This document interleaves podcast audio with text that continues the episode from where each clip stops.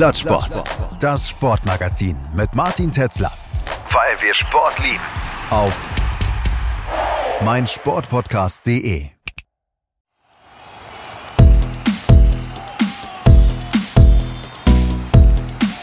Plattsport. Der Sportpodcast.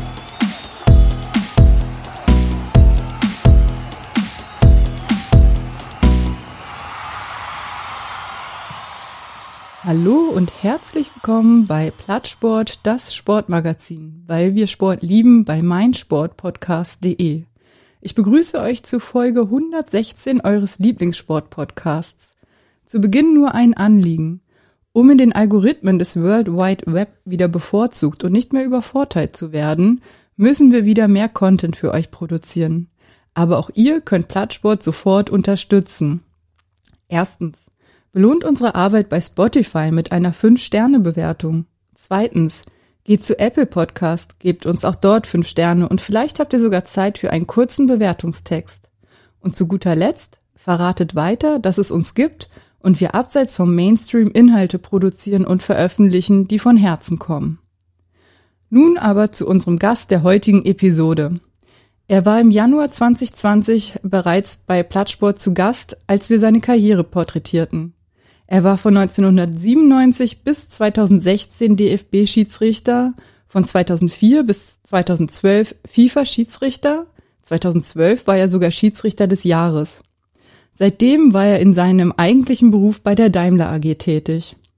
Ab Sommer wird der Nachfolger von Lutz Michael Fröhlich als Geschäftsführer Sport und Kommunikation der DFB Schiri GmbH und damit sportlicher Leiter der deutschen Elite-SchiedsrichterInnen. Bevor er im Sommer sagt, was genau er beim DFB mit seinem neuen Amt ändern möchte, ist er heute erstmals öffentlich am Mikrofon, um mit uns unter anderem über das aktuelle deutsche Schiedsrichterinnenwesen oder natürlich auch über den Video Assistant Referee zu sprechen.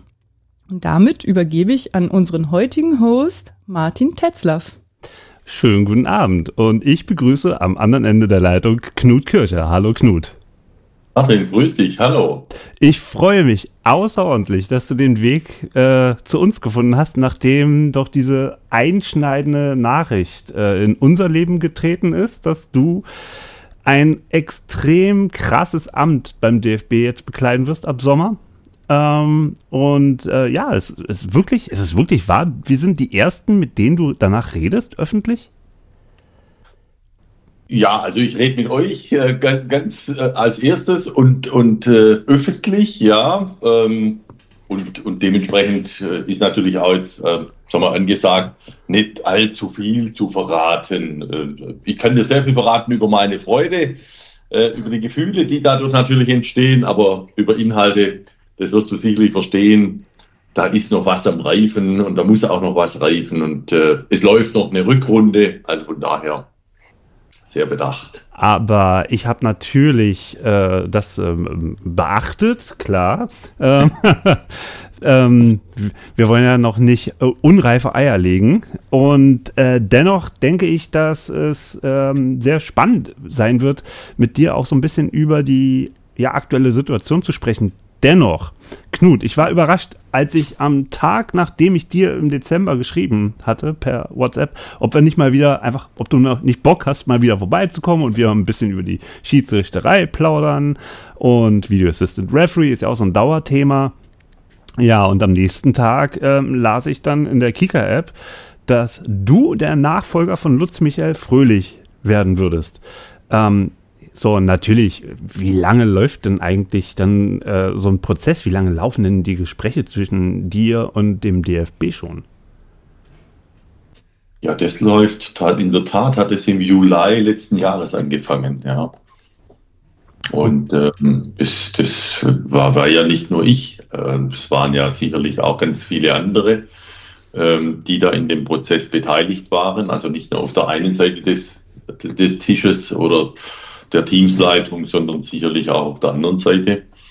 Da hat sich der DFB auch professionelle Unterstützung geholt und äh, am Ende des Tages ähm, ja in, mit den Gesellschaftern eine Entscheidung getroffen. Du bist ja in deinem Job bei Daimler bestimmt sehr, sehr stark involviert. Ähm, du bist im Management der Daimler AG tätig, machst da auch viel mit Personal. Ähm, wie lange musstest du bekniet werden, ähm, um diesen Job über, zu, zu, übernehmen? Nein, Spaß beiseite. Ähm, dein, dein, dein, also nein, nein, dein Engagement ging auch laut der äh, DFB-Pressemitteilung ein äh, Bewerbungsprozess voraus. Wie muss man sich ja. das dann vorstellen? Gibt es dann irgendeine Anzeige im DFB-Intranet, DFB-Elite-Schiris suchen Boss oder äh, schreibt man drauf los mit Lebenslauf und Bewerbungsfoto oder wie, wie läuft sowas? ja, in der Tat.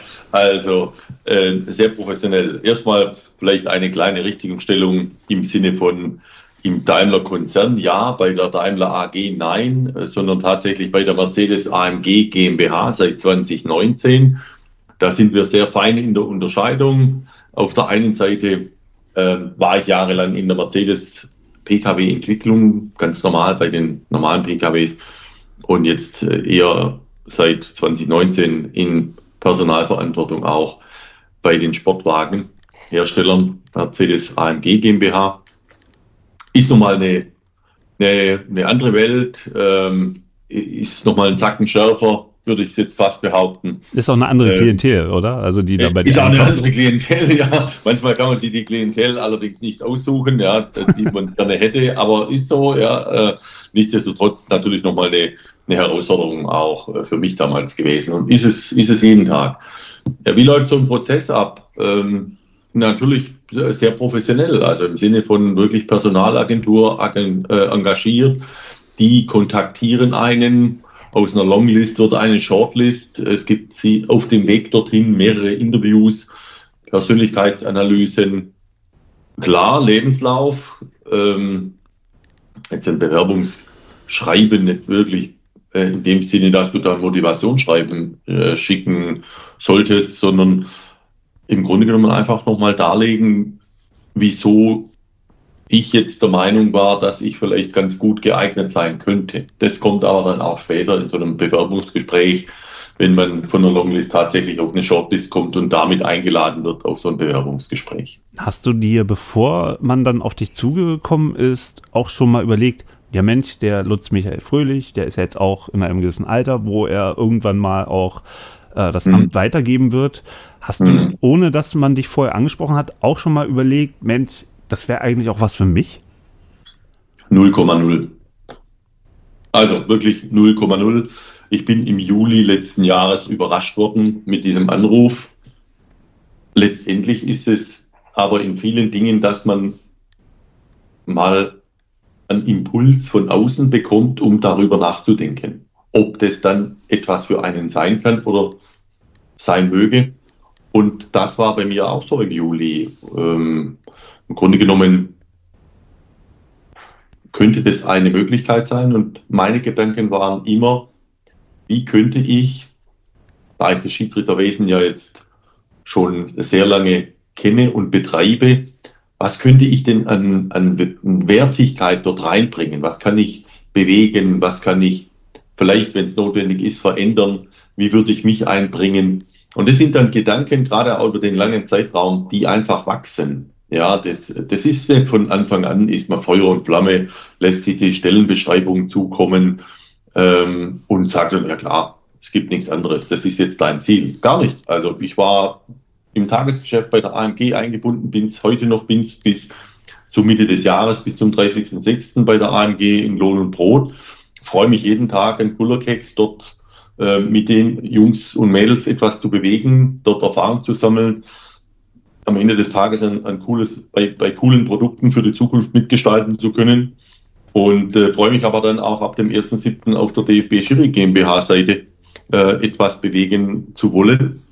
Und ähm, ja, auch so nach und nach äh, kam dann mehr und mehr Herzblut wahrscheinlich auch da rein, Gedanken rein und irgendwann habe ich, wurde ich dann auch mal gefragt, ja, wenn Sie jetzt irgendwann mal die Zusage bekämen, ja, würden Sie dann ja sagen? Da sage ich, ich bin den Weg so weit gegangen und klar kann ich mir das vorstellen. Wenn die Antwort Nein lautet, dann haben Sie jemanden anderen gefunden, ähm, jemand Besseren gefunden aus, ihrem, aus Ihrer Sicht und dann falle ich in kein Loch, weil ähm, ich fühle mich auch jeden Tag hochmotiviert bei der AMG mein Bestes zu geben. Ähm, die Frage, die du dir vielleicht auch gestellt hast, das Leben verändert sich ja dann auch ganz anders, weil du jetzt wieder vor die Kamera trittst. Also früher auf dem Fußballplatz als Schiedsrichter warst du vor der Kamera, ähm, warst ähm, vor, vor Tausenden von Menschen in einem Fußballstadion. Und jetzt trittst du ähm, einen anderen Beruf an, wo du auch äh, sehr, sehr äh, heikle Dinge in der Öffentlichkeit erklären musst. Vielleicht auch eine, eine unschöne Entscheidung treffen musst über berufliche äh, Schiedsrichterkarrieren ähm, oder beziehungsweise nicht berufliche, aber Schiedsrichterkarrieren vielleicht auch mal dann sagen müssen, pass auf, du bist jetzt erstmal für eine Weile raus. Ähm, und das dann auch medial ähm, zu vertreten. Hast du Respekt äh, vor dieser Aufgabe? Ich habe ähm, jeden Tag Respekt, äh, sowohl vor der heutigen Aufgabe, weil da geht es um genau das Gleiche, äh, am Ende des Tages Personalentscheidungen zu treffen. Ähm, ja, aber auch dieses Mediale, also ich meine. Ja, ja, ähm, ja, also äh, nochmal, also kommen von, kommen von, von dem Respekt der Aufgabe. Heute natürlich jetzt ergänzt mit, das ist medial, da, da bist du ganz anders ähm, präsent. Ja, war ich jetzt zwischenzeitlich auch hier und da äh, im Sinne von Vorträgen, natürlich nicht in dem ähm, in, in, diesem, in dieser Übertragungsrate. Ja. Macht mir jetzt aber keine Sorgen, weil ich es kenne aus der Vergangenheit und selber auch Schiedsrichter war und meine Entscheidungen auch vertreten habe, äh, wenn ich danach gefragt wurde und das auch vor einem Millionenpublikum. Und ja, das ist meine Aufgabe, das ist mein Job. Ähm, dafür wurde ich engagiert, dass es eben auch gilt, ähm, Entscheidungen zu treffen aus Management-Sicht und die haben nicht nur mit Geld und mit Terminen und mit irgendwelchen Strategien und Ideen zu tun, sondern die haben natürlich auch mit Personal zu tun. Also äh, die Altersgrenze ist weggefallen, man muss sich ganz anders auf Dinge einstellen und von daher, äh, ja, das war aber jetzt, das wäre jetzt nichts, was mich überraschen würde, sondern mit dem beschäftigt man sich und hat natürlich da auch die lange Zeit, darüber nachzudenken, ob man das tatsächlich auch machen möchte. Du warst jetzt im Grunde ungefähr acht Jahre außerhalb äh, der Schiedsrichterei ohne, ich sag mal, prominentes Amt. Du warst Schiedsrichterbeobachter. Ähm, wie vereinbar war das bisher mit deinem aktuellen Job, diese Schiedsrichterbeobachterfunktion, Aufgabe mit der AMG-Aufgabe? Ach, das ging eigentlich ganz gut, weil diese Beobachteraufgabe war überwiegend am Wochenende. Ähm, Samstag, Sonntag, vielleicht auch mal Freitag, vielleicht auch mal Montag, vielleicht auch mal äh, punktuell unter der Woche. Und unter der Woche galt mein volles Augenmerk natürlich der AMG. Und äh, da hast du eine 50, 60 Stunden Woche am Ende des Tages. Ähm, dann kommt das Wochenende noch dazu. Und äh, jetzt ist das Ganze halt äh, dann an einem, sagen wir, mit, mit einem Arbeitgeber äh, als DFB Schiri GmbH. Ja, ähm, das heißt, man kann ganz anders intensiver die Sachen bearbeiten, beackern, beäugen, Dinge bewegen. Und ehrlich gesagt, da freue ich mich drauf. Ich habe mich gefragt, warum die Wahl jetzt auf dich fiel und nicht auf ein, nee, also, also kein, kein Zweifel an, an, an deiner Kompetenz und auch an, an, ja, an deiner Offenheit. Ich stelle das ja auch, seitdem wir uns kennen, auch fest, dass du, dass du eigentlich für mich immer erreichbar bist so und äh, ich immer alles fragen kann. Das ist ja auch ein, ist ja auch ein, finde ich, ein, ein, hohes Gut äh, einer, einer Persönlichkeit, wenn man das kann. Ähm, aber trotzdem habe ich mich gefragt, warum die Wahl auf dich fiel und nicht zum Beispiel auf einen jüngeren Kollegen oder Kollegin, die vielleicht noch pfeift oder erst vor, noch oder noch vor kurzem aktiv war. Ich denke da jetzt zum Beispiel an ähm, geschätzte KollegInnen wie Bibiana Steinhaus oder Dennis Altekin oder Dr. Felix Brüch, die A, telegen sind und B, auch ähm, ja, eben diese, diese Reputation haben. Ich weiß jetzt tatsächlich nicht, wer alles äh, in, so einem, in so einem Bewerbungsgespräch dabei war. Äh, das entzieht sich tatsächlich meiner Kenntnis. Aber nichtsdestotrotz, klar, sind das genauso Persönlichkeiten. Und was am Ende des Tages den Ausschlag gegeben hat, äh, unter all den Bewerbern inklusive mir aufgrund des Personalgesprächs oder dieses Bewerbungsgesprächs dann äh, tatsächlich die Wahl auf mich treffen zu lassen, ich weiß es nicht, müsste man die Entscheider fragen. Also von daher, du kriegst jetzt nicht ein, ein, ein Feedback im Sinne von, und das war der, der entsprechende Ausschlag, äh, den wir bei Ihnen gesehen haben. Was ich von meiner Warte aus in die Waagschale werfen kann und konnte, ist natürlich einmal, äh, du hast es jetzt selber gesagt, ich bin dann, wenn ich tatsächlich dieses Amt antrete, acht Jahre lang weg gewesen aus einer Verantwortung vom Spielfeld. Das heißt auch ein Stück weit eine, ein emotionaler Abstand zu den Aktiven, aber auch zu dem Geschehen, obwohl man über die Beobachterschiene immer ein Stück weit dann auch dabei war und da war. Aber trotzdem ein, ein emotionaler Abstand.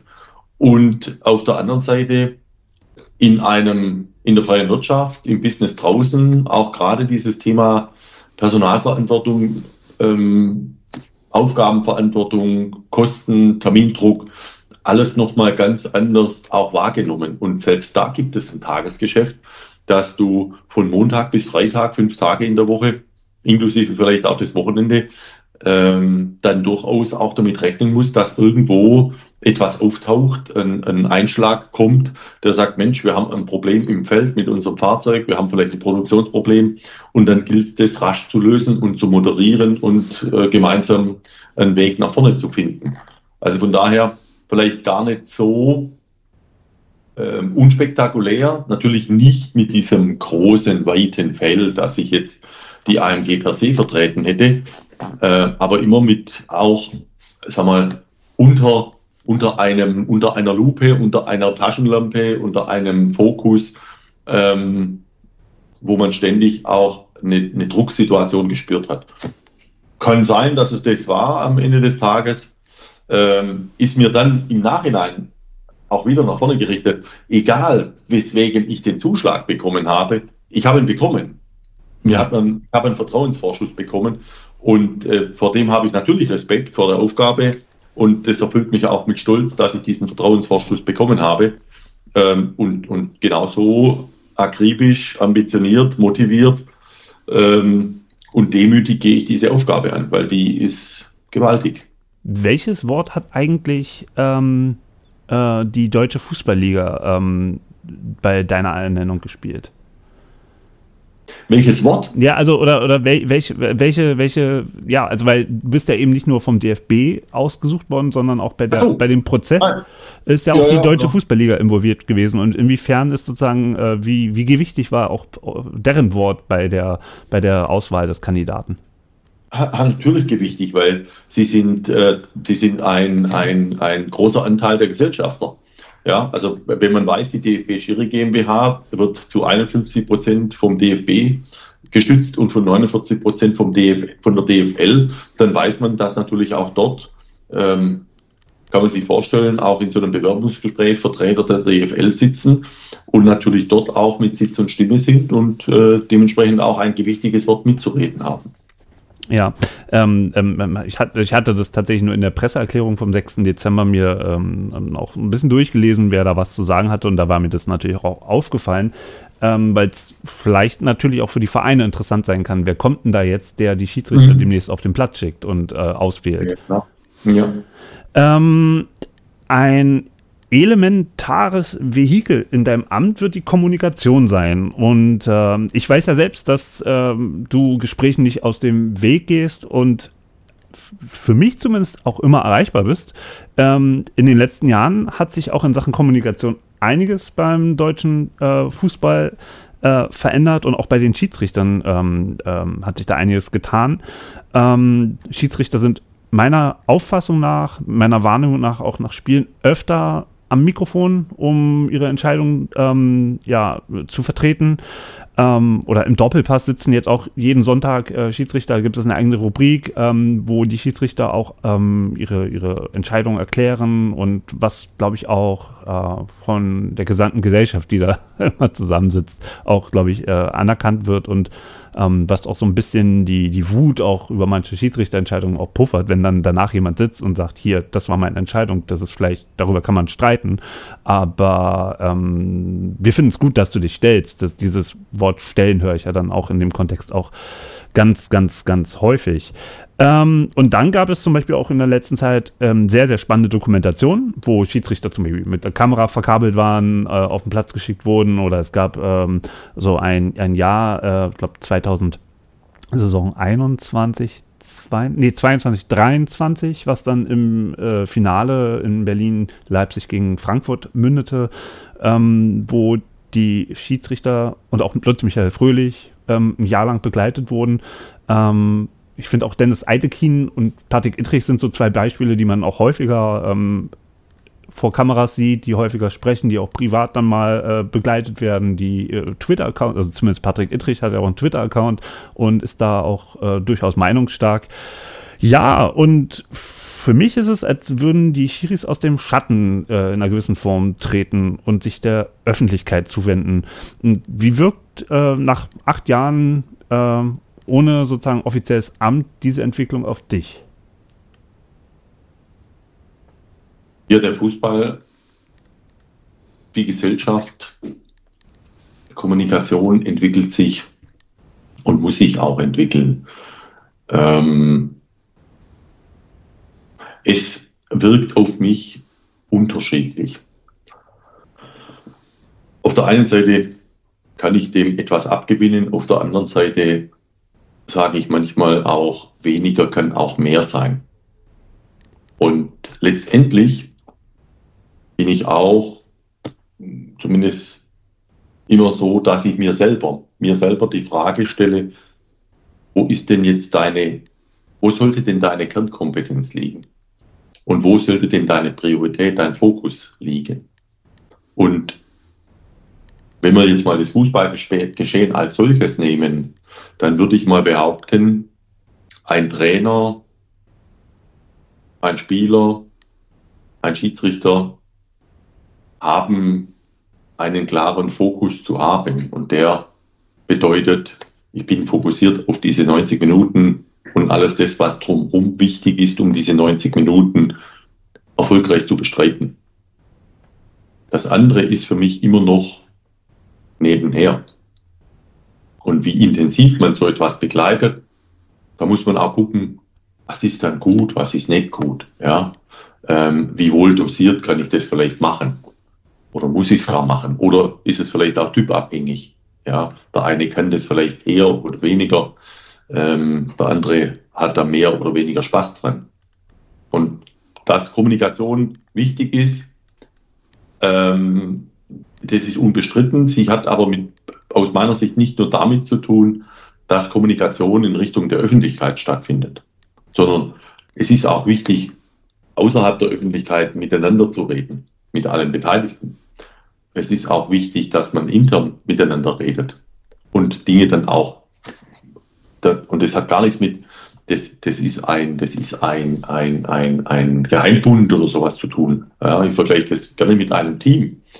Ähm, idealerweise kriegt man von so einer Mannschaftssitzung nichts mit. Weil das ist eine Mannschaftssitzung. Das ist jetzt nicht eine öffentliche Mannschaftssitzung. Ja? Das ist eine Mannschaftssitzung. Äh, alles das, wird, was da gesprochen wird, das ähm, hat die sogenannten Las Vegas Rules, was in Las Vegas bleibt oder gesprochen wird oder passiert, das bleibt auch in Las Vegas. Und das hat für mich auch etwas ähm, zu tun mit ganz normalem Geschäftsgebaren, Professionalität. Ja, wenn ich, ich gehe auch nicht bei der AMG her und sage so, äh, ich mache jetzt meine Teamsitzung, meine Führungs, äh, meine Führungssitzungen, die mache ich jetzt öffentlich. Ja, da lade ich Gott und die Welt ein. Das, das wird man so nicht tun und das, das ist, ist auch gar nicht Sinn und Zweck. Und trotzdem kommunizieren wir miteinander, was wichtig ist. Und äh, von daher äh, bin ich natürlich jetzt auch dran, gerade das vielleicht ein bisschen gezielter anzuschauen, auf mich wirken zu lassen, um da ein Stück weit dann auch nach vorne gerichtet zu sagen, naja, gerade im Sinne von Geschäftsführer Kommunikation, wie stelle ich mir das denn vor?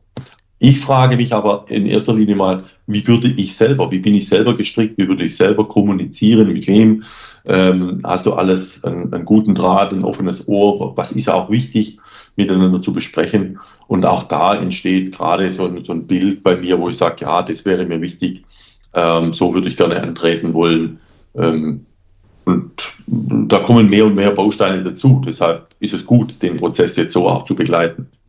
Ähm, also das klingt auf mich erstmal so, dass du tatsächlich ähm, ein bisschen distanziert wirkst auf, auf einige ähm, Dinge, die sich so in den letzten Jahren auch entwickelt haben, auch gerade ähm, wie sich vielleicht SchiedsrichterInnen äh, auch präsentiert haben in der Öffentlichkeit. Aber darauf will ich jetzt gar nicht so sehr eingehen, ähm, weil für mich persönlich ist es ähm, ähm, wichtig, dass ähm, über die Öffentlichkeit, über die Begegnung mit ähm, ja, Foren, Diskussionen in der Öffentlichkeit, dass man teilnimmt, ähm, auch eine gewisse Akzeptanz auch für das Schiedsrichterwesen ähm, zu fördern, was am Ende, also ich finde, das, das, das entwickelt sich ja von oben nach unten auch in, in den Amateurbereich immer wieder runter, wenn man sieht, ähm, dass man auch miteinander respektvoll auf dem Platz und abseits des Platzes ähm, äh, mit den Schiedsrichtern kommuniziert, hat das auch immer eine Signalwirkung ähm, nach unten in, die, in, die, in den Amateurfußball und Absolut. Ich bin jetzt kein Feind von, von äh, von irgendwelchen Auftritten, von Podcasts oder Stellungnahmen oder sonst irgendwas. Ähm, die beste Stellungnahme, das beste Statement aus meiner Sicht ist immer noch eine gute oder gute oder sehr gute Entscheidungen auf dem Platz. Idealerweise richtige Entscheidungen. Das ist das beste Statement, was ein Schiedsrichter absetzen kann. Und ähm, wenn wir ehrlich sind, entsteht dann auch eine Nichtnotwendigkeit von, von Stellungnahmen. Ja, ähm, weil die Erwartungshaltung an Schiedsrichter ist, und das war nicht, das war in der Vergangenheit auch nicht anders, sie sollen ihren Job erledigen. Sie sollen nicht äh, TV-Stars äh, Oscar verdächtig äh, werden, sondern sie sollen ihren Job erledigen. In, in, einer, in einer respektvollen, äh, verantwortungsvollen Art und Weise. Und das ist aus meiner Sicht auch die, die Kernkompetenz, die ein Schiedsrichter haben sollte und haben muss. Und Schiedsrichter haben sich natürlich geöffnet, was dazugehört, einfach in der, in der Landschaft der Kommunikation. Man muss dann, und das meine ich auch ganz ehrlich, ein Stück weit auch sagen, ja, welches Medium bediene ich denn jetzt? Und mit welchem streitbaren Medium setze ich mich denn jetzt auseinander?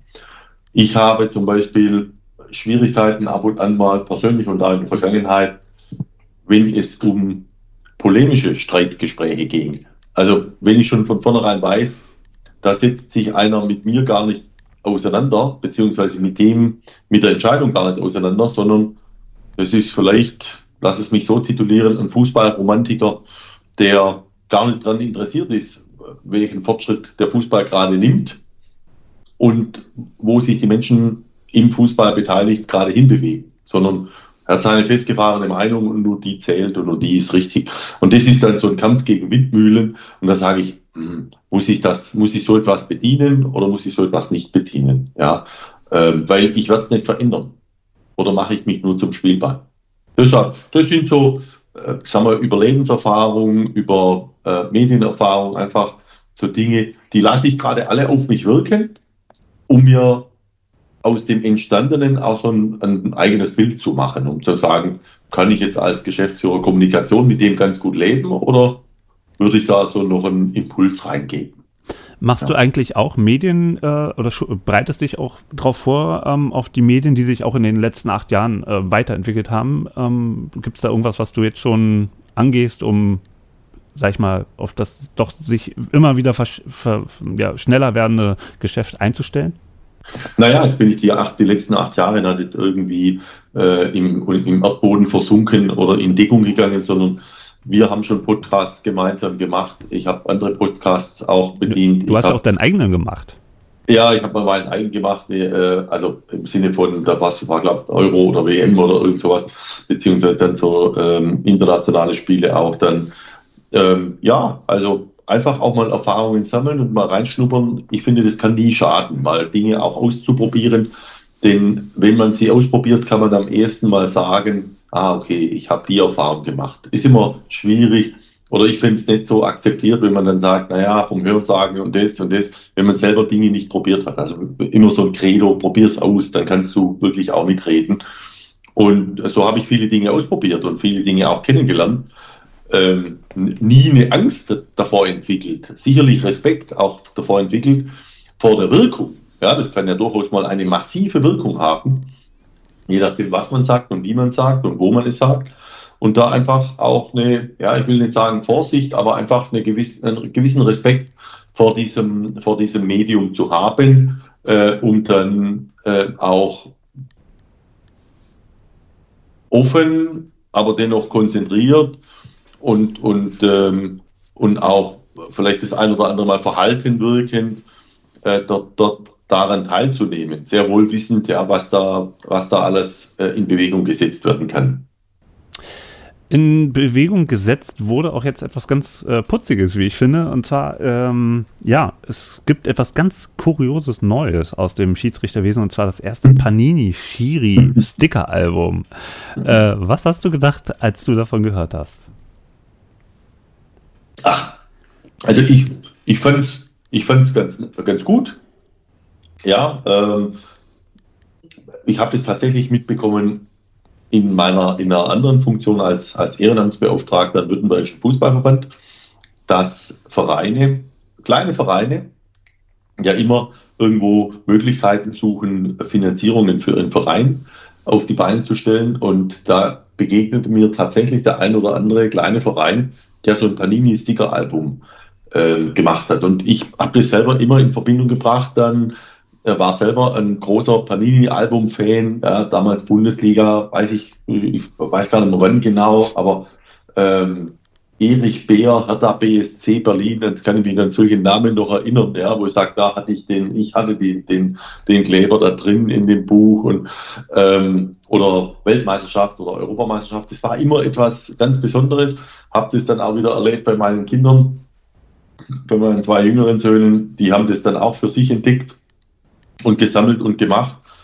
Und dachte mir so, ach, wieso auch nicht? Ja, also manchmal, und das gehört auch so, ähm, öffnen, Dinge ausprobieren, ähm, mal gucken, wie es wirkt. Ist es etwas, oder legt man es dann weg und macht es dann mal wieder in zehn Jahren? Vielleicht gibt es dann ein digitales Panini-Album, wer weiß. Ja. Um Himmels äh, Willen, nein, das muss immer aus Papier sein. Um Himmels Willen. Ahnung, ja. Äh, aber ich fand es gut. Also eine gute Idee, ja. Wer immer die hatte, einfach mal Dinge auch zu probieren und, und versuchen. Ja.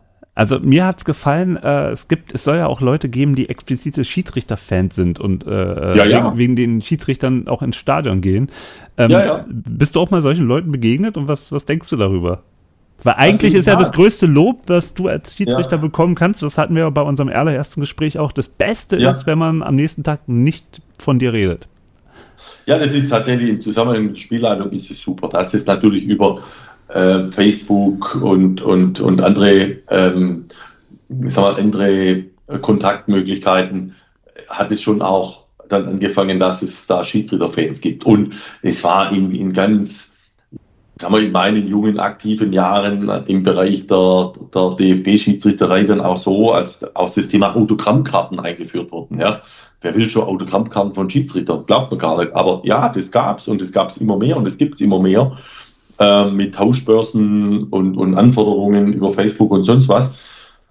Ähm, und da kriegt man es dann zum ersten Mal mit, ja, dass der DFB angeschrieben wird und da wird nicht gefragt, ich hätte gern einen Satz Autogrammkarten der Nationalspieler, sondern ich hätte gern einen Satz Autogrammkarten der Erst- und Zweitligaschiedsrichter, ja, wo man sagt, wow, ja, cool, coole Nummer, ja. Oder man wird auf, man ist selber irgendwo und man, man, man pfeift irgendwo und wird nach dem Spiel äh, aufgesucht, gefragt.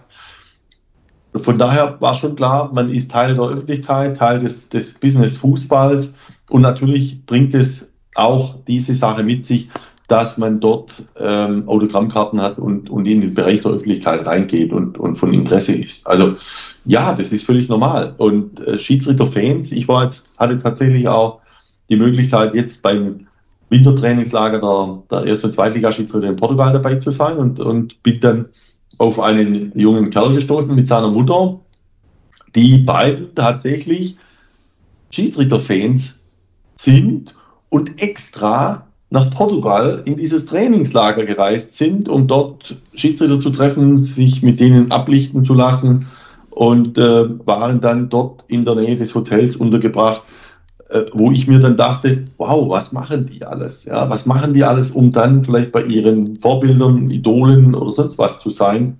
Also ja, es gibt auch da sicherlich mehr und mehr wächst da eine Fankultur. Wo du gerade von diesem Trainingslager sprichst, da fällt mir natürlich auch diese Dokumentation ein über diese komplette äh, Saison und auch mhm. die Saisonvorbereitung. Ähm, und da fand ich für mich extrem erstaunlich, was für Leistungen die Schiedsrichter da abspulen müssen, was für Zeiten sie laufen müssen und äh, Puls messen und was auch immer dazugehört, um überhaupt für die nächste Saison äh, einsatzberechtigt zu sein. Ähm, ja. Und insofern fand ich diese Dokumentation extrem hilfreich. Ja, also ich kann mich selber entsinnen. Ich habe mit Sky mal diese, diese Dokumentation gemacht, das 19. Team der Bundesliga wurde auch bei zwei Spielen so äh, verkabelt, die Tonspur aufgezeichnet und sowohl im privaten äh, wie im geschäftlichen, wie aber auch im Schiedsrichterbereich drumherum um so ein Spiel aufgezeichnet. Und es gab da auch eine Sendung bei Sky. Das war damals schon sehr spannend. Natürlich jetzt über die ARD-Mediathek nochmal ein ganz anderer Wirkungskreis, ein Empfängerkreis erreicht. Ähm, und komischerweise hab, bin ich von vielen Menschen angesprochen worden, denen ich gar nicht zugetraut hätte, dass sie dieses anschauen, ja, dass sie da Interesse haben. Und die Reaktionen waren durchweg positiv. So wie du auch sagst, Mensch, was die alles machen müssen und was gehört da alles zu. Also man hat da schon auch mit diesem Instrumentarium eine, ja, ich will fast schon sagen, eine Art Sympathiewelle erreicht. Ja, äh, was ich gut finde. Also auch so eine, so eine gewisse Öffnung und das ist gut, ja, das, das passt auch dazu. Ähm, und von daher äh, auch da wieder die Ideengeber kann man nur beglückwünschen, die, die da diese Idee hatten und, und den Mut hatten, ähm, diesen Schritt zu machen. Also ein extrem tolles ähm, Beispiel, wie Schiedsrichter auch mal zeigen können, wie sie arbeiten, war der Besuch von ja. Dr. Felix Brüsch im, im, Doppelpass, kurz bevor er sich ja. äh, leider schwer verletzt hat. Ja. Ähm, was mir wirklich sehr, sehr leid tut. Also beste Grüße auch nach München äh, an der Stelle. Kannst du mal ausrichten. Ähm, da wurde für die, die es nicht gesehen haben, ähm, tatsächlich auch da waren die Schiedsrichter verkabelt und da wurde die Kommunikation zwischen Schiedsrichter, Schiedsrichterassistent und ähm, dem Video Assistant Referee äh, mhm. dargestellt. Und ich fand ja. wirklich extrem beeindruckend, was, wie viel da kommuniziert wird, was der Schiedsrichter ja. alles hört und ja. was das für ein Wirrwarr ähm, ist, der da kanalisiert werden muss. Und mhm. ähm, das, da ist mir natürlich total gewahr geworden, ähm, natürlich auch, was da für, für Quellen äh, entstehen können für Fehler, ähm, weil so viele Leute durcheinander reden und was das für eine Belastung ist. Plus der, der Lärm, der das äh, durch das Stadion kommt, plus der Lärm, mhm. der durch die Spieler äh, ähm, eintritt, die, die auf die Schiedsrichter einreden und nicht einverstanden sind. Es ist ja Gott sei Dank nicht mehr so eine Rudelbildung, wie wir das vor zehn Jahren mal hatten. Das ist ja deutlich besser geworden. Aber ähm, das ist schon eine extreme mentale Belastung. Und ohne diese ja, Öffnung auch das mal zu zeigen, ich fand das mutig und vollkommen richtig, hat, würde mir vielleicht ein Stück weit äh, noch mehr die Sensibilität dafür fehlen, was, was ihr Schiedsrichter und Schiedsrichterinnen, muss man auch immer betonen, ähm, ja. da jedes Wochenende leistet. Und zwar, ja, ja. und zwar, und zwar, äh, wie gesagt, klingt jetzt wie Werbung für, für die deutsche Schiedsrichterei, aber ohne Schiedsrichter lauf, laufen die Spiele einfach nicht. Ja, das stimmt. Ähm, das, das, das, war tatsächlich mal ein, ein, ein Werbespruch, ohne uns läuft nichts. Äh, aber nochmal, äh, das ist es am Ende des Tages nicht und verstehe, würde ich es auch nicht verstehen, sondern wir sind Teil des Geschäfts und Teil des Fußballs und jeder trägt sein Bestes dazu bei, dass es am Ende des Tages auch für die Konsumenten, für die Beteiligten auch etwas Schönes, Interessantes, Aufregendes äh, und, und trotzdem immer noch etwas, was von, äh, von Gewalt freies dann auch ist, was, was äh, gerne konsumiert werden kann und will. Ähm, auch bei der Kommunikation, du sprichst es an, gilt es natürlich gerade in den Stresssituationen auch nach dem Credo, weniger ist mehr.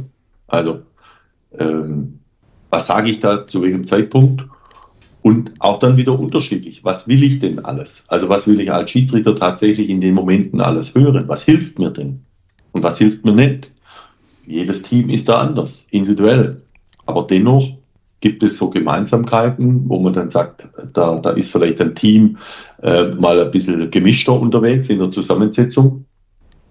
Dann müssen die sich trotzdem in diesen stressigen, wie du selber sagst, ja, in diesen belasteten Momenten äh, eigentlich blind verstehen, inklusive dem Video Assistant Referee. Ja, da darf dann auch nicht aus meiner Sicht zu viel gequatscht wird. Ne? Ich erinnere mich an die Einführung des Headsets. Da war noch gar nicht mit dem Video Assistant Referee irgendwie was am Horizont, sondern nur mit, mit dem Headset. Und schon allein da ging es los. Wer erzählt denn da zu welcher Situation wie viel? Wo ich sage, huch, das will ich vielleicht als Schiedsrichter gar nicht alles hören, was da kommt. Ja. Also von daher, ähm, der Fußball entwickelt sich nach wie vor. Es gibt neue Medien und, und diese, diese Öffnung an der Stelle, mal die Doku zu machen, was gehört denn heutzutage alles dazu? Das ist eben nicht nur, pack deine Sporttasche, fahr dorthin, pfeift das Spiel 90 Minuten und fahr wieder nach Hause. Das ist mittlerweile, könnte man fast schon sagen, ein, ein Berufsbild. Ja, es ist, ein, es ist eine, eine hauptberufliche Tätigkeit unter anderem. Ja, also es ist eine eigene Sportart, die aber öffentlich natürlich nicht bewertet wird und wo man kein Ranking einstellen kann und wie ich finde auch sollte, intern natürlich auch, klar.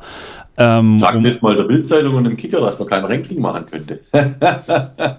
Oder den Kollegen von wahretabelle.de. naja, da, ja, da wirst du ja bestimmt bald der Ansprechpartner sein oder auch selber proaktiv auf diese Formate zugehen können. Ne? Ähm, ja. Aber ähm, jetzt, äh, ich möchte sozusagen, be bevor wir ähm, wirklich auf die, auf die Sachen kommen, über die ich ja eigentlich mit dir sprechen wollte, aber es war jetzt einfach zu verführerisch, dir so ein paar Fragen aus der Nase zu ziehen, ähm, noch eine Sache. Und zwar in der Presseerklärung ähm, vom 6. Dezember wirst du folgendes folgendermaßen zitiert. Mir ist bewusst, dass der heutige Fußball mehr und mehr Tagesgeschäft ist und es in allen Bereichen den richtigen Leistungswillen braucht, sowie die Bereitschaft, Veränderungen anzustoßen und Bewährtes zu stärken.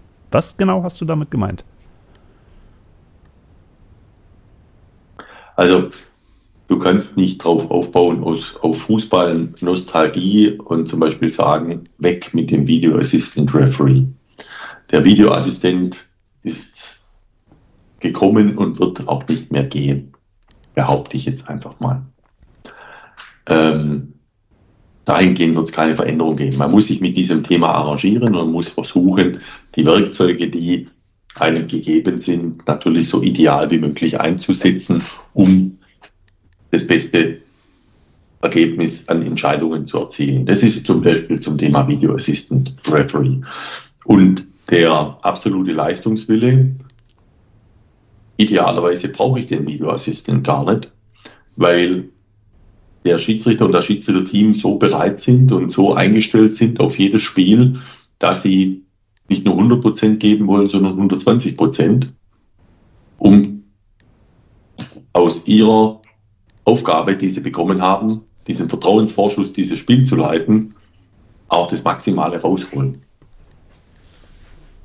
Und diese Skills zu konservieren, also dass das wirklich ständig abgerufen wird, dass diese Bereitschaft da ist, dass der Wille da ist. Und da muss sich jeder dann sicherlich auch hinterfragen, was bin ich denn bereit zu investieren? Was bin ich denn selber bereit dafür einzubringen? Mhm. Und das ist etwas, wo ich sage, ja, das, das zahlt genau dort ein.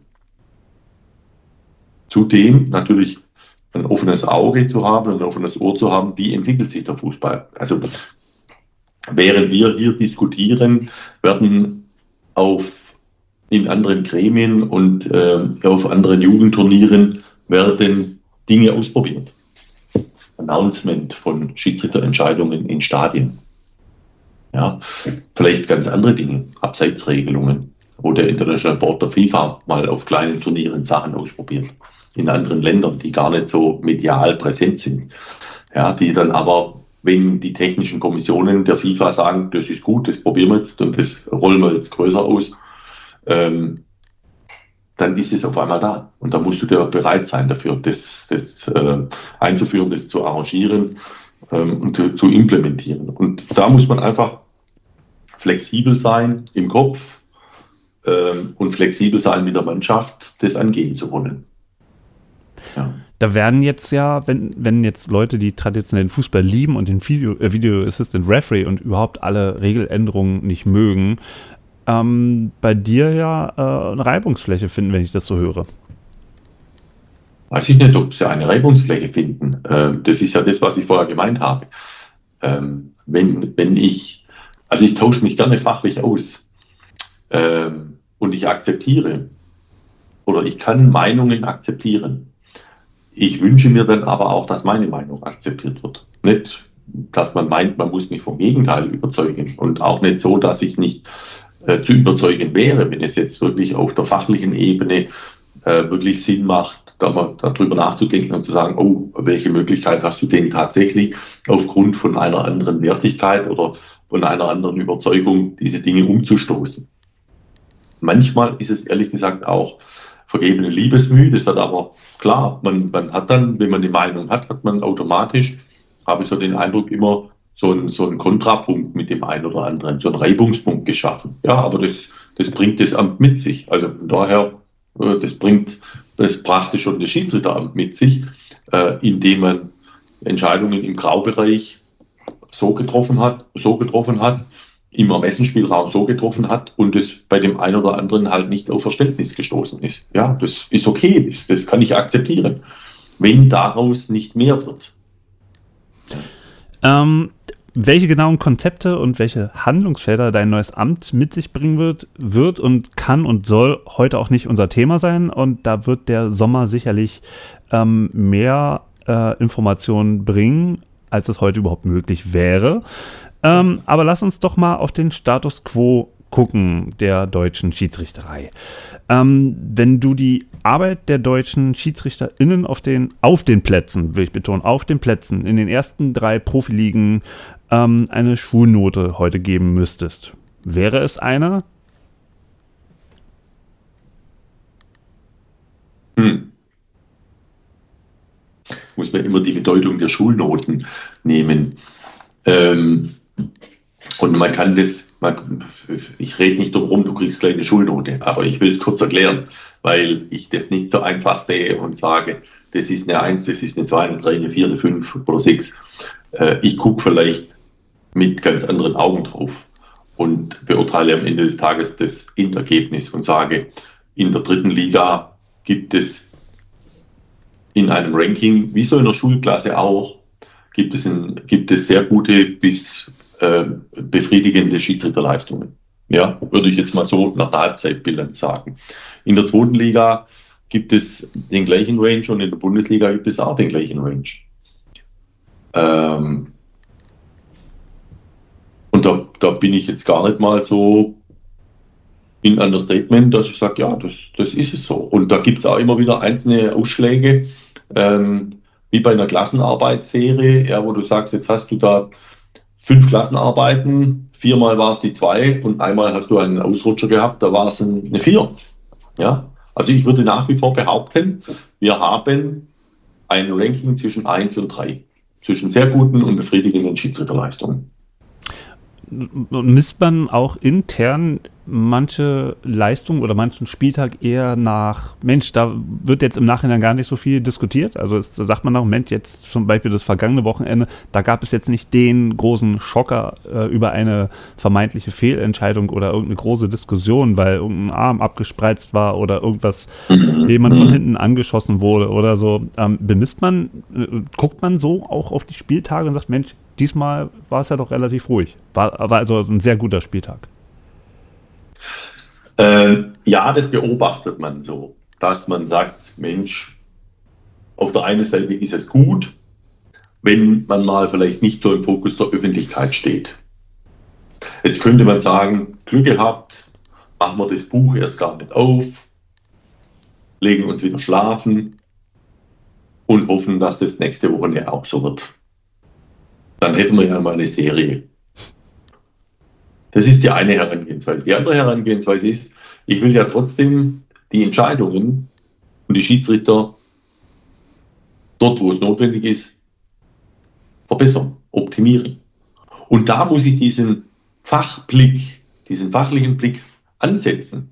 Da kann es mir am Ende des Tages egal sein, als Fachmann, wenn das Spiel 4-0 ausgeht und die Mannschaft, die 4 zu 0 gewonnen hat, der wurde aber leider ein klarer Strafstoß versagt. Dann ist es, der Aufschrei der Nation ist da nicht so groß. Aber für uns Schiedsrichter, die an diesem fachlichen Optimum arbeiten, kann es nicht zufriedenstellend sein und auch sicherlich nicht für die Verantwortlichen, wenn am Ende des Tages zwar die Öffentlichkeit darüber gar nicht groß redet, aber wir das nicht unter die Lupe nehmen und auch nicht kritisch beäugen und auch nicht versuchen, mit dem Schiedsrichter oder mit dem Schiedsrichterteam zusammen die Sachlage oder die Sache zu verbessern, sondern das nicht thematisieren. Das würde dem nicht gerecht werden, was, was der Auftrag ist ähm, als, als Schiedsrichter oder Schiedsrichterverantwortliche. Deshalb, ja, in erster Linie ist man natürlich froh, ja, weil man vielleicht medial in Sachen Kommunikation weniger zu bearbeiten und verarbeiten hat. Auf der anderen Seite mit dem Fokus auf die Fachlichkeit ähm, ist der gleiche Fokus darauf. In den letzten Jahren ähm, hat sich die Kommunikation der deutschen Schiedsrichterinnen und Schiedsrichter ähm, nach meinem Gutdünken deutlich verbessert. Ähm, und ich sehe da Lutz Michael Fröhlich äh, auch durchaus als Initiator. Er war ja auch sogar hier bei mir nebenan mal im Wohnzimmer 2019 und äh, da haben wir nicht nur über sein Leben, wie ich das mit allen mache, ähm, gesprochen, sondern tatsächlich auch über die Schiedsrichter. Ähm, und das fand ich sehr nahbar und das fand ich sehr gut. Das fand ich äußerst überraschend damals. Ähm, und ähm, wir sind ja hier wirklich nur ein kleines Format ein, ein Kleinstformat, möchte ich mal sagen. Und äh, deswegen finde ich das auch jetzt, dass du so Rede und Antwort stehst und so tief auch äh, hineinblicken lässt, ähm, wirklich toll. Und äh, findest du, dass das deutsche Schiedsrichterwesen sich noch mehr proaktiv an so kleinere Formate wenden sollte, um nicht nur über die Massenmedien Fans auf den Haupttribünen zu erreichen, sondern auch jene, die zum Beispiel allwöchentlich den, beim Eingriff vom äh, VHR Scheiß, Scheiß DFB rufen. Also durchaus mal vielleicht auch so an äh, Fanzines rangehen, um auch da ähm, für, für eure Perspektive zu werben und da ähm, den Blick zu schärfen in die Richtung. Also grundsätzlich finde ich Kommunikation immer besser ähm, als draufhauen oder gar nicht miteinander reden. Darf, darf ich dich kurz unterbrechen, weil ähm, ähm, es viele, viele ähm, gehen natürlich dann so in diese prominenten ähm, mhm. Formate mhm. vom Kicker. Mhm. Ne? Kicker meets the Zone, da sitzt häufiger ja. dann mal äh, ein prominenter Schiedsrichter oder man ja. sitzt im Doppelpass. Aber ähm, es gibt ja auch Formate, die eben, ja, Podcasts. Podcasts sind, finde ich, ein, mhm. ein, super, super ähm, äh, Portal, um mhm. ganz, ganz andere Leute, die eben nicht ähm, Doppelpass-Niveau ähm, Fußball Kommunikation wollen und auch Aufarbeitung von Spieltagen, sondern eben auch kleinere Formate. Ähm, ja. Könnte ich äh, jetzt einige nennen, wo ich denke, Mensch, da, das wäre für die bestimmt auch super spannend, wenn mal ja. wirklich so ein, ich nenne es jetzt mal in Anführungsstrichen, hohes Tier vom DFB mal hingeht und sagt, hier Leute, wir äh, ich höre euren Podcast oder ich habe von euch gehört, dass mhm. ihr ähm, da auch häufiger auf den Schiedsrichtern mhm. rumhackt. Jetzt bin ich mal da. Lasst uns doch mal reden. Ja, also äh, nochmal, das, was ich eingangs gesagt habe, grundsätzlich bin ich einer, der für alles offen ist. Auch für, und da ist mir die Größe des Podcasts ehrlich egal. Ja. Ähm, äh, am Ende des Tages kommt es darauf an, wie spricht man mich an und kommt, lass uns einfach mal probieren. Ja, das ist ähnlich wie so andere Dinge zu probieren. Lass uns das mal probieren. Ja, und wenn man dann Gefallen dran gefunden hat und sagt, Mensch, das ist ein cooler Typ, ein cooler Typ oder äh, eine coole Frau oder was auch immer, und die, die machen sich Gedanken im Vorfeld, also die, äh, die kommen nicht mit irgendwelchen polemischen Sprüchen, sondern die machen sich wirklich Gedanken, die, die haben auch Tiefgang. Ja, wenn da die erste Tiefenbohrung ansetzt, kommt nicht Luft, sondern da kommt Fachlichkeit, da kommt Fundiertheit. Und wenn man dann so etwas merkt, dann ist man ganz anders gewillt, ähm, auch den Dialog einzugehen. Das ist das, was ich vorher mal meinte. Äh, ich kann nur mit positiven Erfahrungen dazu dienen und sagen, ja, äh, das müssen nicht die ganz großen Formate sein. Jegliches Format dient als Multiplikator. Und da ist es egal, wie groß das ist.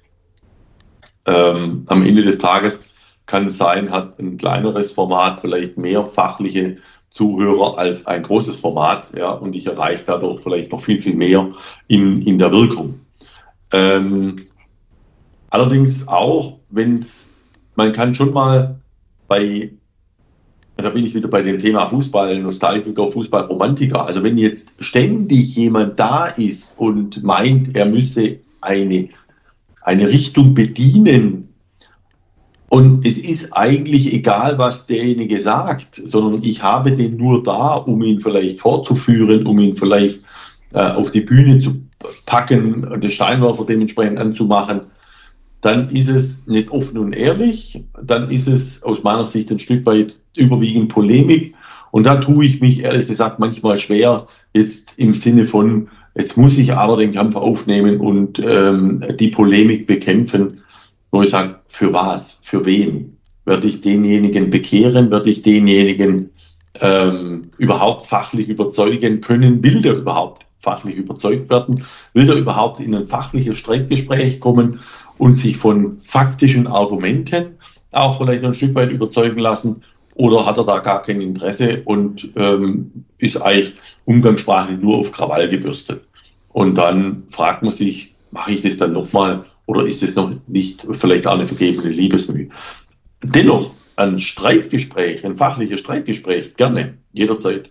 Ja, jederzeit, um äh, auch A für die Schiedsrichterei einzustehen und B für die Sache einzustehen. Ja, und dann kann es auch mal sein, so ein Gespräch endet einfach und man geht ähm, in der gleichen unterschiedlichen Meinung auseinander, wie das Gespräch begonnen hat.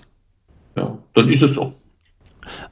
Aber ähm, da hatte ich dir im Vorfeld ja auch schon mal was geschickt, da, mhm. wir, da reden wir auch gleich noch drüber, ähm, ja. weil mir das persönlich sehr, sehr wichtig ist, wie, weil es auch ein prominenter Podcast ist, wo über, mhm. über, über, über den Video Assistant Referee meiner Meinung nach fast schon gehetzt wird in, in so, mhm. einem, in so einem Maße, wo ich denke, das, das ist nicht gut. Ich habe dir auch nur ein Beispiel geschickt. Ja, Aber wie gesagt, ja, dazu kommen wir später.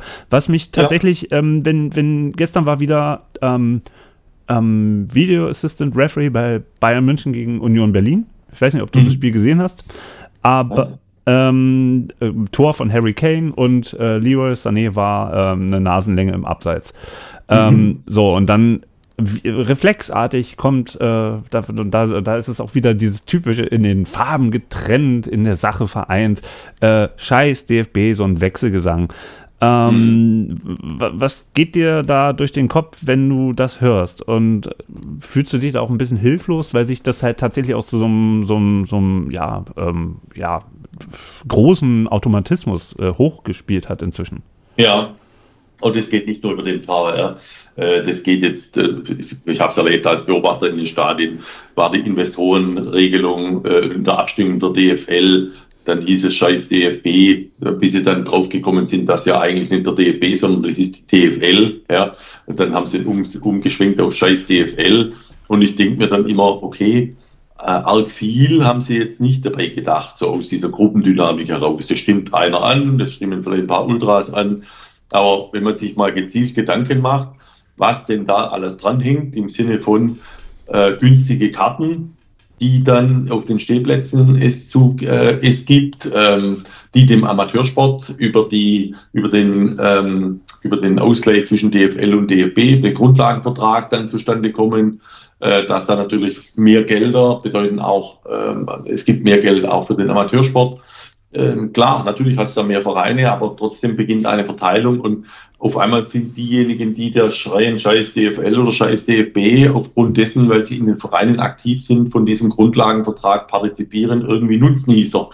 Ähm, und, und skandieren dagegen diese Quelle. Ja, ähm, das ist das eine bei den Investoren. Bei den DFB, äh, abseits ähm, VAR, naja, also das gab es schon früher, scheiß DFB, scheiß DFL, wo ich dann denke so, na, ist es dann mhm. nicht auch eine, also mhm. ohne jetzt konkret in die Zukunft äh, zu gucken, was du da genau machen wirst, aber wäre es nicht auch sinnvoll, tatsächlich auch mehr noch äh, mit, den, mit den Vereinen, die ja nun mal die Gesellschafter von den ersten zwei Profiligen sind, zu sprechen, um auch darauf einzuwirken, ey Leute, ihr müsst auch ein bisschen mehr in den Mittelpunkt stellen, dass ihr nicht, äh, dass ihr selber das so wolltet. Ihr habt, ihr seid, ihr habt das bestellt und, und wir, wir, wir liefern. Ja, wir müssen das jetzt ausbaden.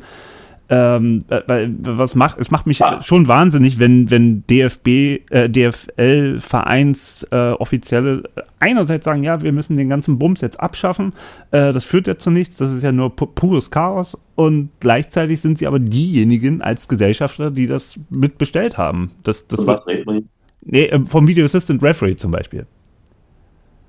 Also, so. ja, weil der Video Assistant Referee ist ja keine originäre Idee von, vom DFB und von den Schiedsrichtern, die gesagt haben, hey, wir haben da hier was äh, ähm, und das machen wir jetzt einfach und ob ihr wollt ja. oder nicht. Ja, aber das ist, äh, im Grunde genommen liegt es dann auch wieder in der Anwendung und äh, in erster Linie an der Anwendung, ähm, wie funktioniert es und dann kannst du emotionale Reaktionen auch nicht verhindern, ja, die dann sagen, Mensch, da ist halt und im Abseits sind wir im faktischen Bereich. Da ist halt ein Körperteil, mit dem am, am Ende des Tages ein Tor erzielt werden könnte. Und das ist davor, dann ist es halt faktisch abseits. Lässt sich jetzt wunderbar durch diese Technik dann, und die Techniken werden immer besser, äh, gut herausfinden. Und von daher, ja, kann ich die Emotionalitäten, Fußballromantiker, Fußballnostalgiker, die kann ich äh, hören. Finde es dann irgendwie leider schade, dass sie sich vor dem Faktischen verschließen, auch faktisch dass so und so viele Entscheidungen dadurch erfolgreich revidiert werden konnten, die vielleicht sonst zu einem Fehler geführt hätten auf dem Spielfeld. Das ist das Gute, das nimmt man mit. Das Schlechte, das vielleicht äh, individuell Schlechte, persönlich Schlechte, will man dann eher nicht hören. Ähm, und aus der Emotion heraus kriegt man das Gleiche dann auch von Vereinsvertretern. Da gilt es einfach in den Dialog zu gehen mit den Vereinsvertretern, ja, und äh, äh denen Gehör schenken, aber auch mit denen mal zu reden.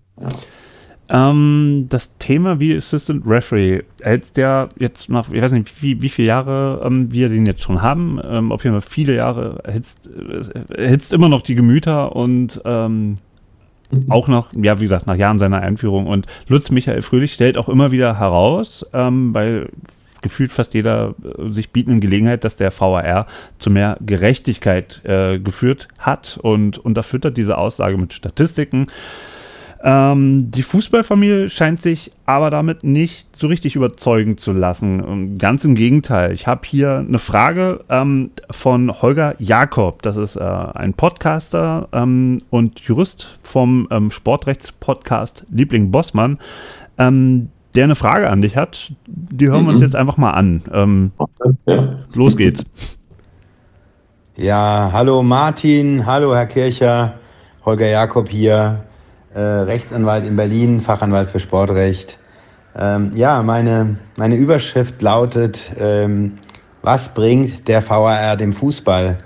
Ich äh, frage mich halt, ob dieses Argument, äh, VAR bringt mehr Gerechtigkeit, wirklich stimmt, weil letztlich ähm, ist es doch im Fußball so, dass es nie ähm, Schwarz-Weiß-Entscheidungen gibt, jetzt ausgenommen jetzt so äh, Tor ja oder nein, Abseits ja oder nein, das kann man natürlich mit technischen Hilfsmitteln ähm, regeln und da ist es auch sinnvoll und gut. Aber alles andere ist doch in einem Graubereich, ähm, der gerade ähm, nicht äh, Ja oder Nein ist, nicht binär ist, sondern immer ähm, auslegungsfähig ist und immer, äh, man kann immer Argumente, äh, oder nicht immer, aber meistens Argumente für oder dagegen finden. Insofern äh, halte ich dieses äh, Gerechtigkeitsargument nur für, für vorgeschoben. Und wenn es dann heißt, äh, es, der VRR hat ähm, 95 Prozent äh, richtige Entscheidungen äh, äh, gebracht, im Gegensatz zu früher, wo es nur 85 Prozent war, dann überzeugt mich das überhaupt nicht. Und äh, letztlich ist der VAR doch äh, nur eingeführt worden, um den, den äh, Zufall auszuschalten, vermeintlich äh, um, den, um den beteiligten äh, Wirtschaftsunternehmen, um den, um den ähm, ähm, Clubs, die sozusagen die, die finanzielle Sicherheit äh, zu ge geben zu wollen. Was aber natürlich auch nie re äh, zu realisieren ist, weil es immer einen, einen Verlierer dabei gibt. Insofern nochmal meine Frage, ähm, was bringt der VAR dem Fußball und ähm, lebt der Fußball nicht viel mehr von den Emotionen, äh, sodass ähm, der VAR ohne schlechtes Gewissen wieder abzuschaffen ist. So, danke, lieber Holger. Knut, was sagst du dazu? Das ist eine sehr weitläufige Frage und natürlich auch eine sehr steile These ab und an. Ähm, also zu sagen, außer faktisch abseits und ähm, vielleicht noch andere Dinge, äh, anderes, anderes Sachverhalt ist alles nur im Graubereich, würde ich mal glatt verneinen. Sollte er äh, wahrscheinlich als Sportjurist ähm, im Fachanwalt für dieses Thema auch wissen. Weiß er auch, aber ein Stück weit schwingt da natürlich auch Fußballnostalgie und Romantik mit. Ähm, das Ganze auf ein, ein, wirtschaftliches Interesse zu bringen, würde der Entstehung oder der, der grundlegenden mm, Erschaffung des Videoassisten nicht gerecht werden. Ähm, es ist ganz einfach, äh, man muss sich ein paar Beispiele nehmen aus der Vergangenheit der Fußballgeschichte und sagt, ist das, will das die Fußballgerechtigkeit? Ich kann mal sagen, fragen, will das die Fußballemotionalität? Ich erinnere mal an ein sehr klares, leider vom Schiedsrichterteam damals nicht geahndetes Handspiel von Thierry Henry in einem Qualifikationsspiel in Irland. Irland gegen Frankreich. Frankreich hat das Tor geschossen, Irland ist damit nicht, ich glaube, zu diesem großen Turnier gefahren, Frankreich ja. Und es gab, es gab, es war eine WM-Qualifikation. Es gab damals nach langem Hin und Her auch eine Abstandszahlung der FIFA an den irischen Fußballverband, äh, für das, dass sie dieses große Turnier nicht äh, bestreiten konnten. Und jeder sagte, das wollen wir doch so nicht haben. Das, also solchen, solchen glasklaren ähm, Fehler, so ein glasklares, für jeden ersichtlich, auch im Fernsehen nachher ersichtlich, schwarz-weiß, das wollen wir doch nicht haben. Wir wollen doch mehr Gerechtigkeit. Und ja, daher kommt es. Wir wollen im Grunde genommen tatsächlich, wenn es schwarz und weiß trennbar ist, in der wirklich in der Trennschärfe trennbar ist, und damit zähle ich auch andere Dinge, ähm, wo ich sage, klar, ähm, man hat in den Zeitlupen gesehen, dass es gar kein Strafstoß war, sondern eine Schwalbe, weil gar keine Berührung stattfand, beziehungsweise sogar noch 20 Zentimeter zwischen Angreifer und Verteidiger waren.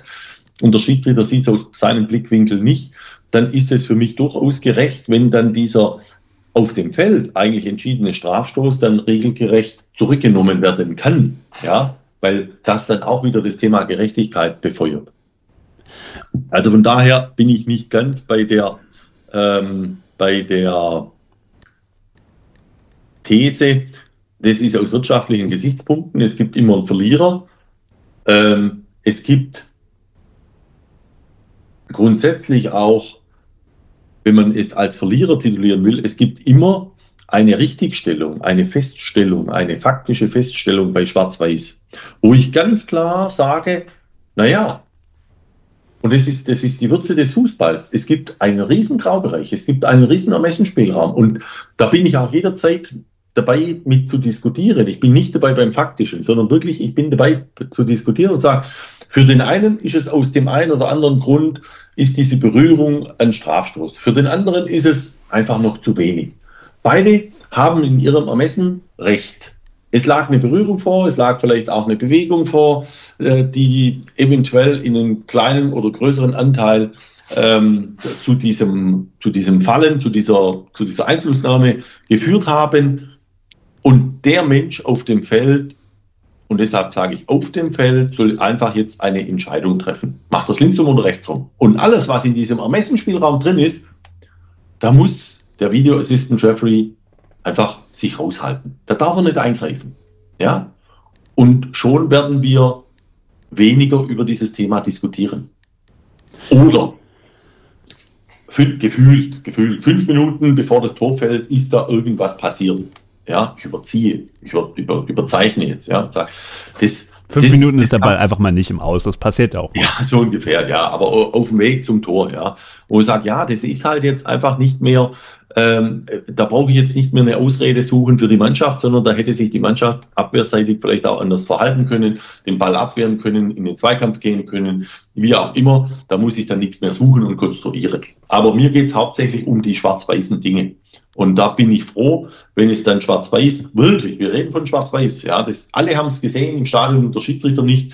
Und da bin ich der Meinung, da hat der Video Assistant Referee schon seinen seine Wirksamkeit gezeigt und, und sein Gutes gezeigt. Er hat auch sein nicht so gutes Bild und sein nicht so gutes Gesicht gezeigt, in dem halt dann auch in Graubereichen eingegriffen wurde und damit eher Verwirrung gestiftet, gestiftet wurde, als tatsächlich für, für Klarheit gesorgt wurde. Ja, und auch für Kopfschütteln im Hinterher, wo man sagt, ja, das kann man so und so entscheiden. Wieso greift er jetzt ein? Genau, aber, aber, ich glaube, ein Hauptpunkt der, der, der Kritiker ist ja auch dann, äh, wenn der Video Assistant Referee eine richtige Entscheidung zu einer falschen gemacht hat. Das ist natürlich eine Vollkatastrophe.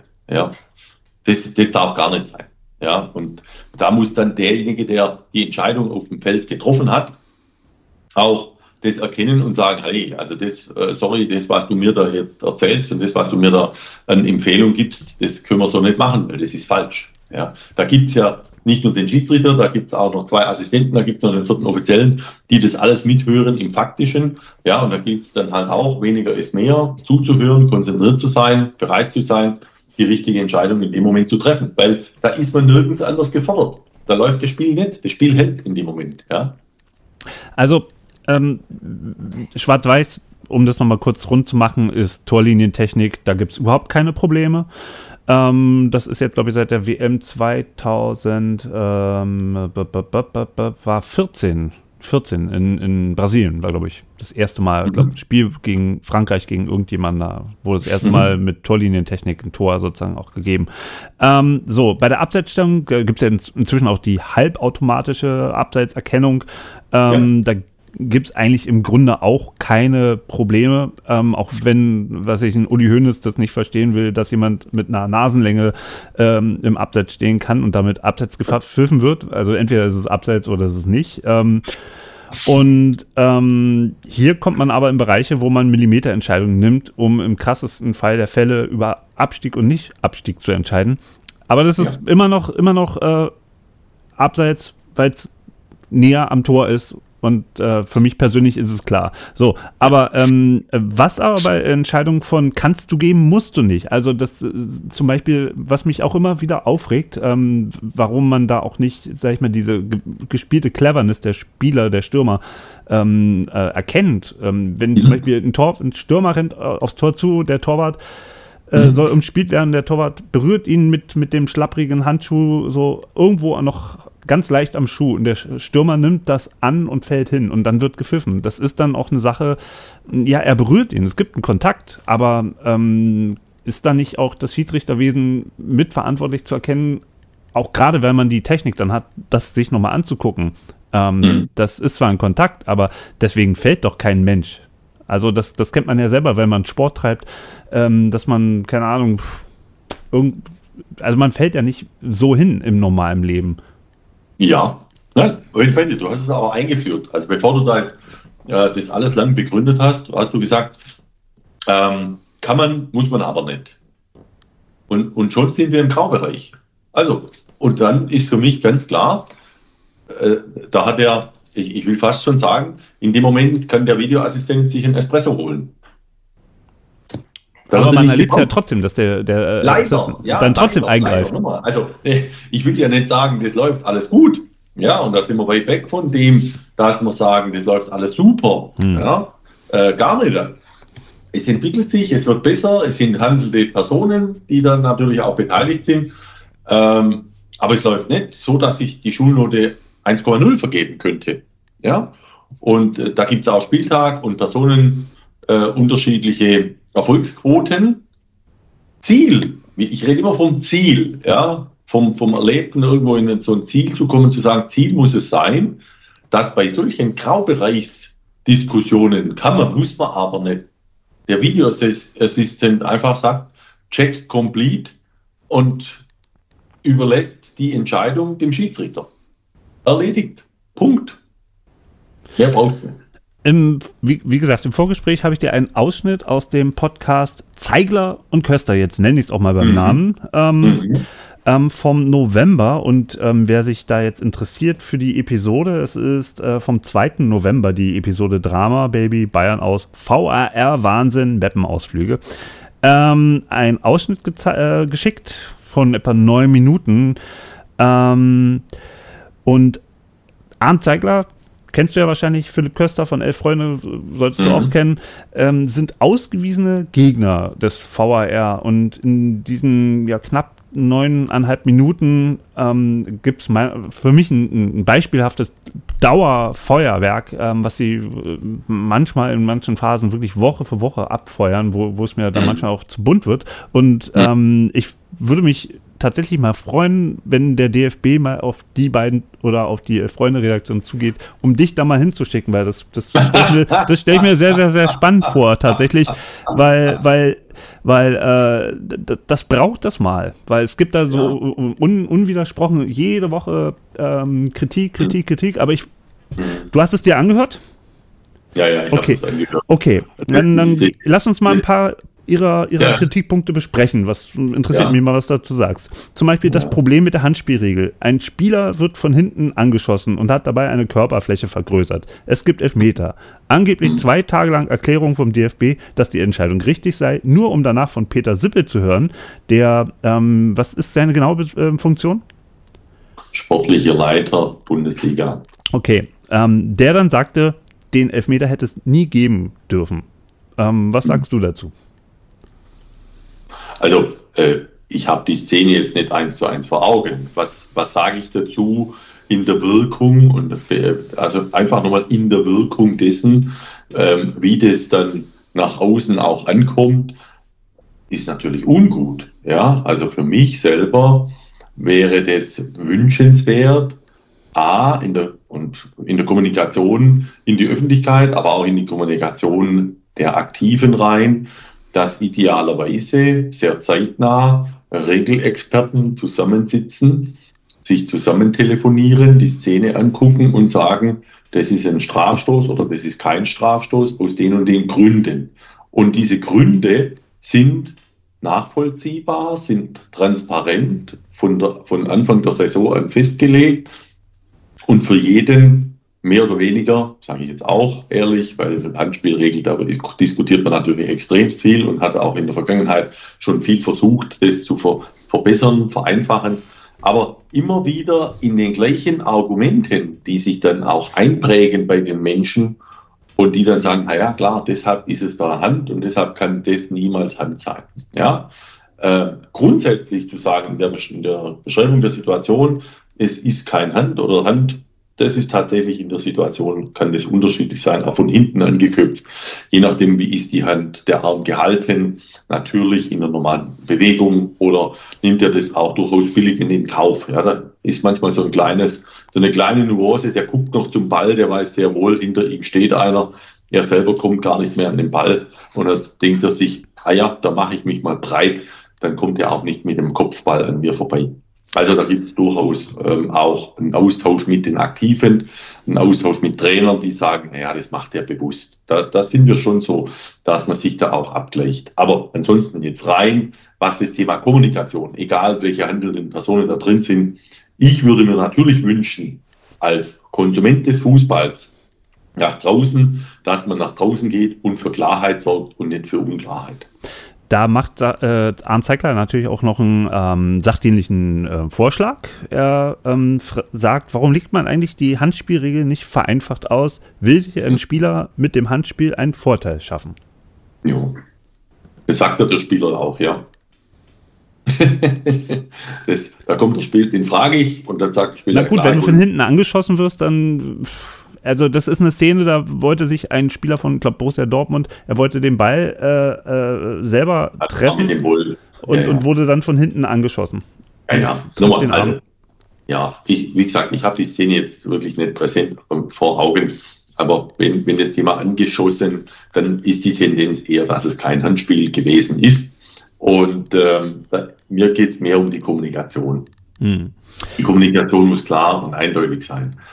Ähm, und die muss, die muss äh, passend zum Vergehen sein. Also das darf nicht in eine mehrseitige, in ein mehrseitiges Plädoyer ähm, münden, wieso das jetzt ein Handspiel sein müsste. Und ich könnte in zwei Sätzen erklären, wieso es keins ist. Dann würde ich sagen, naja, also schon allein in der Wichtung der Begründung oder der Sätze, die ich brauche, um zu sagen, es ist ein Handspiel, äh, Im Gegensatz zu dem, es ist kein Handspiel, würde ich sagen, naja, also ich glaube, da lag man falsch. Ja, aber ich kann es natürlich nicht so begründen, sondern ich muss es faktisch begründen. Ähm, dass grundsätzlich, wenn ich von hinten getroffen werde, es sich um ein unabsichtliches Vergehen handelt und damit ein nicht strafbares Handspiel, das würde ich so nicht unterschreiben. Deshalb, es kommt wirklich auf die Situation der nächste Punkt ist, der VAR gaukelt eine Unfehlbarkeit vor. Hm, tut er das? Nö. Wieso soll der VAR eine, Un eine Unfehlbarkeit vorgaukeln? Gar nicht. Äh, Schiedsrichter sind A fehlbar. Ja, ähm, sonst würde der VAR nicht idealerweise eingreifen bei Schwarz-Weiß. Gaukelt der VAR eine Unfehlbarkeit vor? Nein, in keinster Weise, weil durch die Anzahl der Eingriffe, die er immer noch tätigt, die äh, zu Vergehen, die im Graubereich sind, die sinnigerweise ohne Eingriff eigentlich vonstatten gehen, ohne dass der Zuschauer etwas merkt. Äh, du merkst es ja nur als Schiedsrichter, wenn die am Ende des Tages sagen, check complete, dann weißt du, die haben die, die Szene überprüft, du kriegst es mit, aber es erscheint ja nichts irgendwo an der Leinwand, ja, Videoassistent, sondern da wird im Hintergrund gearbeitet und der Video Assistant Referee sagt dann, alles gut, kann man, muss man aber nicht, ja, so wie du es vorher tituliert hast. Ähm, dann darf und muss ich nicht eingreifen, also check complete, weiter geht's. Ja. Ähm, und, und, das ist, das ist das Ideale. Aber ähm, dass der nicht unfehlbar ist, das haben wir, das haben wir ja Beispiele in der Vergangenheit gezeigt, ja, indem richtige Entscheidungen zu unrichtigen gemacht wurden, falschen gemacht wurden oder ein VAR bei tatsächlich Schwarz-Weiß nicht eingegriffen hat oder andersrum. Also nein, ist gar nicht. Da ist natürlich jetzt auch spannend, weil du sagst ja, wie viel da im Hintergrund äh, geprüft wird. Ähm, diese, diese Announcements, ähm, die es ja auch schon bei FIFA-Turnieren gab, ähm, wo dann der Schiedsrichter äh, ähm, ja über, über Mikrofon, auch über die Stadionanlage äh, seine Entscheidung kurz erklärt hat. Ähm, da muss natürlich, finde ich, auch der Eingriff sehr, sehr, sehr, sehr hoch sein, ähm, dass man ähm, eben, eben nicht bei jeder, bei jeder Aktion, wo im Hintergrund irgendwas läuft, dann der Schiedsrichter dann ins Mikrofon spricht. Nein, nein, nein, nein. Also da muss dann der Zug anhalten, da muss Stille sein, da ist die Konzentration nur aufs Announcement, weil du musst ja vorstellen, äh, da, da warten ja nicht 50.000 Seelen ruhig in Kirchenstille darauf, dass der Schiedsrichter jetzt da hingeht und was erzählt. Da, da ist ja Stimmung in der Bude. Ja, weiß gar nicht, wie viel das überhaupt tatsächlich mitkriegen würden. Ähm, aber nochmal, die Schiedsrichter sind die letzten, aus meiner Sicht, die sich da gegen so ein Announcement wehren oder auch Bilder, äh, bewegte Bilder im Stadion. Ähm, da sind wir nicht Herr des, des Prozesses. Das ist die DFL als. Ja, was wir ja vorhin schon mal ganz kurz hatten. Ähm, die nächsten zwei Punkte führe ich mal so ein bisschen zusammen, weil sie ähm, auch in, in, in derselben Soße liegen. Ähm, die Zahl mhm. der Befürworter des VRR sinkt, wird behauptet, und es gibt keine ehemaligen Skeptiker, ähm, äh, die ähm, die durch den VAR bekehrt wurden und der VAR ist in all den Jahren seiner Existenz nicht akzeptiert. Er funktioniert einfach nicht und gehört weg. Ja, also das ist ein Stück weit Polemik, das ist Statistik leider dann auch außen vor gelassen. Ähm, das ist auf wenige Beispiele dann reduziert, in denen es dann vielleicht auch schief lief. Und ähm, wenn man sich von der Macht des Faktischen nicht überzeugen lässt, also am Faktischen von Ergebnissen, dann muss man halt anderweitig dann auch versuchen, diese Dinge dann, ähm, sagen wir, vielleicht auch in schlechte Licht zu rücken. Andere Frage, wo, wo, woher nehme ich die Gewissheit, äh, sowas zu sagen? Und da die Zahl der Befürworter hat abgenommen, da müsste ich ja vorher eine Zahl der Befürworter hat, gehabt haben und jetzt die gleichen fragen und sagen, okay, damit es eine statistische, nachweisbare, bewertbare Größe gibt. Ich bezweifle es, dass, dass das so ist, sondern es ist wie so vieles, Vermutung, auch wieder von meiner Seite, dass das halt jetzt einfach mal geäußert wird, um ein Stück weit Stimmung zu machen. Ja, deshalb ich freue mich. Also ich würde mich tatsächlich über eine Einladung wahrscheinlich auch freuen äh, im, im, Juli oder August äh, oder irgendwann mal in, in, den, in, der, in der dann neuen Zeitrechnung, für mich zumindest ab dem 1.7., äh, dass man da herrlich mal in so einem Podcast auch drüber diskutiert. Ja, oder vielleicht sogar mal nicht nur im Podcast, sondern sich vielleicht mal gemeinsam ein paar Bilder anschaut, bewegte Bilder und sagt, so, jetzt Eingriff oder nicht Eingriff? Schwarz, weiß, grau, ja einfach mal so ein paar Dinge macht und sagt, so, jetzt, wie, wie machen wir es denn? Äh, wie würde das jetzt an der Stelle machen? Ja. Und ähm, man ist ja dann auch im Austausch mit Trainern, ja, also mit aktuellen Protagonisten, die das vielleicht von einer anderen Sichtweise sehen und, und kann solche Dinge dann auch reinnehmen. Und nochmal, wenn, wenn man im emotionslosen Raum ist, nicht im emotional gebundenen Raum äh, direkt nach dem Spiel, äh, unmittelbar ein oder zwei Tage nach dem Spiel, sondern dazwischen, dann erlebt man durchaus eine Nahbarkeit, eine Zugänglichkeit, argumentativ, fachlich auch äh, zu den Geschehnissen um den VR. Nach der gültigen Regelauslegung könnte man Elfmeter geben, sorgt bei Arndt Zeigler für Magendurchbrüche. Dieser Satz äh, heißt bei ihm, ja, richtig sinnvoll ist es nicht, aber von den Regeln her geht das schon oder ging das schon. Wie stehst du dazu? Wunderbar, das ist das beste Beispiel für das Thema Graubereich. Ähm, wenn nach Ermessen des Schiedsrichters es sich um ein Vergehen handelt, ja, um ein Beinstellen handelt, das den Spieler ähm, zu Fall bringt, oder äh, gilt jetzt nach Ermessen des Schiedsrichters diese Aktion dem Ball oder dem Gegner? Ja, ist sie ballorientiert oder gegnerorientiert? Ja, das Ermessen des Schiedsrichters, der muss es am Ende des Tages entscheiden. Das muss ich akzeptieren, dass dem so ist. Und ähm, Darf ich dich kurz unterbrechen? Ähm, ja. ähm, findest du nicht auch, dass genau dieser Eindruck ähm, ähm, abhandengekommen ist, dass trotz Video Assistant Referee am Ende der, der, der Hauptschiedsrichter auf dem Feld ähm, den Hut auf hat? Also ich kann es nachvollziehen, dass der hier und da der Eindruck entstanden ist aus äh, Beginn des VRR. Und ich kann es auch hier und da nachvollziehen, dass der Eindruck aktuell immer mal wieder vielleicht entstehen könnte. Aber nochmal, das hängt dann ab von denjenigen, die unten auf dem Platz sind. Und äh, ich kann nur nochmal, oder ich kann nur sagen, wie ich, wie ich jetzt, und leider habe ich den Video Assistant Referee so in der realen Umsetzung nicht erlebt, mich jetzt aber wahnsinnig interessiert, äh, das mal zu machen, was das mit, tatsächlich mit einem macht. Wir haben wunderbare Beispiele in der Bundesliga und wir haben wunderbare Beispiele auch international dass am Ende des Tages selbst bei schwierigsten Entscheidungen das Schiedsrichterteam oder der Schiedsrichter gar keinen Video Assistant Referee oder dessen Unterstützung gebraucht hat. Und da müssen wir hinkommen. Ja, da müssen wir hinkommen. Das, der VAR muss am Ende des Tages wirklich nur die vereinzelt, wenn überhaupt, notwendige Backup-Lösung sein, die ein Schiedsrichter bräuchte. Der nächste Punkt. Ab jetzt soll die Absicht wieder eine größere Rolle beim Handspiel spielen, was für ihn heißt, also ist ein Zitat, ähm, was für ihn dann heißt, vorher war es uns egal, ob Absicht oder nicht, wir haben einfach lustig Handelfmeter gegeben. Ähm, da, da, müsstest du doch jetzt die Magendurchbrüche bekommen, oder, wenn du sowas hörst? ja, die Magendurchbrüche, die würden mich ja gesundheitlich angreifen. Ähm, äh, an manchen Dingen muss ich dann einfach schmunzeln, weil das ist Polemik. Ja, und mit der Polemik bewege ich vielleicht den einen oder anderen ähm, vom Sofa hoch, aber äh, rein fachlich da zu diskutieren mit dem Hintergrund der Polemik, das ist ein vergebene Liebesmüh. Ja, das ist einfach mal eine steile These in den Raum gestellt und äh, eher so, ich würde sagen, applausheischend ins Publikum geschaut. Hoffentlich habe ich viele ähm, Fürsprecher, die dann jetzt johlen und sagen, hey, endlich mal einer, der sagt, ja. Na, dann, dann, dann kürzen wir jetzt mal den ganzen Komplex ab. Ich, ich zitiere es nur und du kannst, wenn du den Arm hebst, dann noch mal kurz sagen, hier, äh, da möchte ich doch noch mal was zu sagen. Ich, ich, ich lese es einfach jetzt nur noch mal ab. Zitat, der VAR ist miserabel gemanagt. Das nächste, es ist immer verworrener geworden. Es hat den Fußball zum Schlechten verändert. Das nächste, die Entscheidungsfindung dauert zu lange. Das nächste, der VAR begünstigt Stilblüten wie auf dem Rücken verschränkte Arme.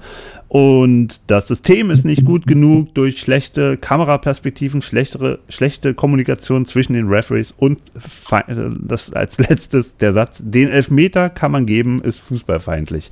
So, möchtest du dazu was? den Elfmeter kann man geben, ist fußballfeindlich. Ähm, ja, tut mir leid, ich weiß nicht, wie die Menschen dann groß geworden sind. Ähm, das sind die Regeln, die das, die das ermöglichen, eben diesen Ermessensspielraum ähm, und diesen Elfmeter kann man geben. Ja, der eine sagt, den kann man geben, der andere sagt, den kann man nicht geben.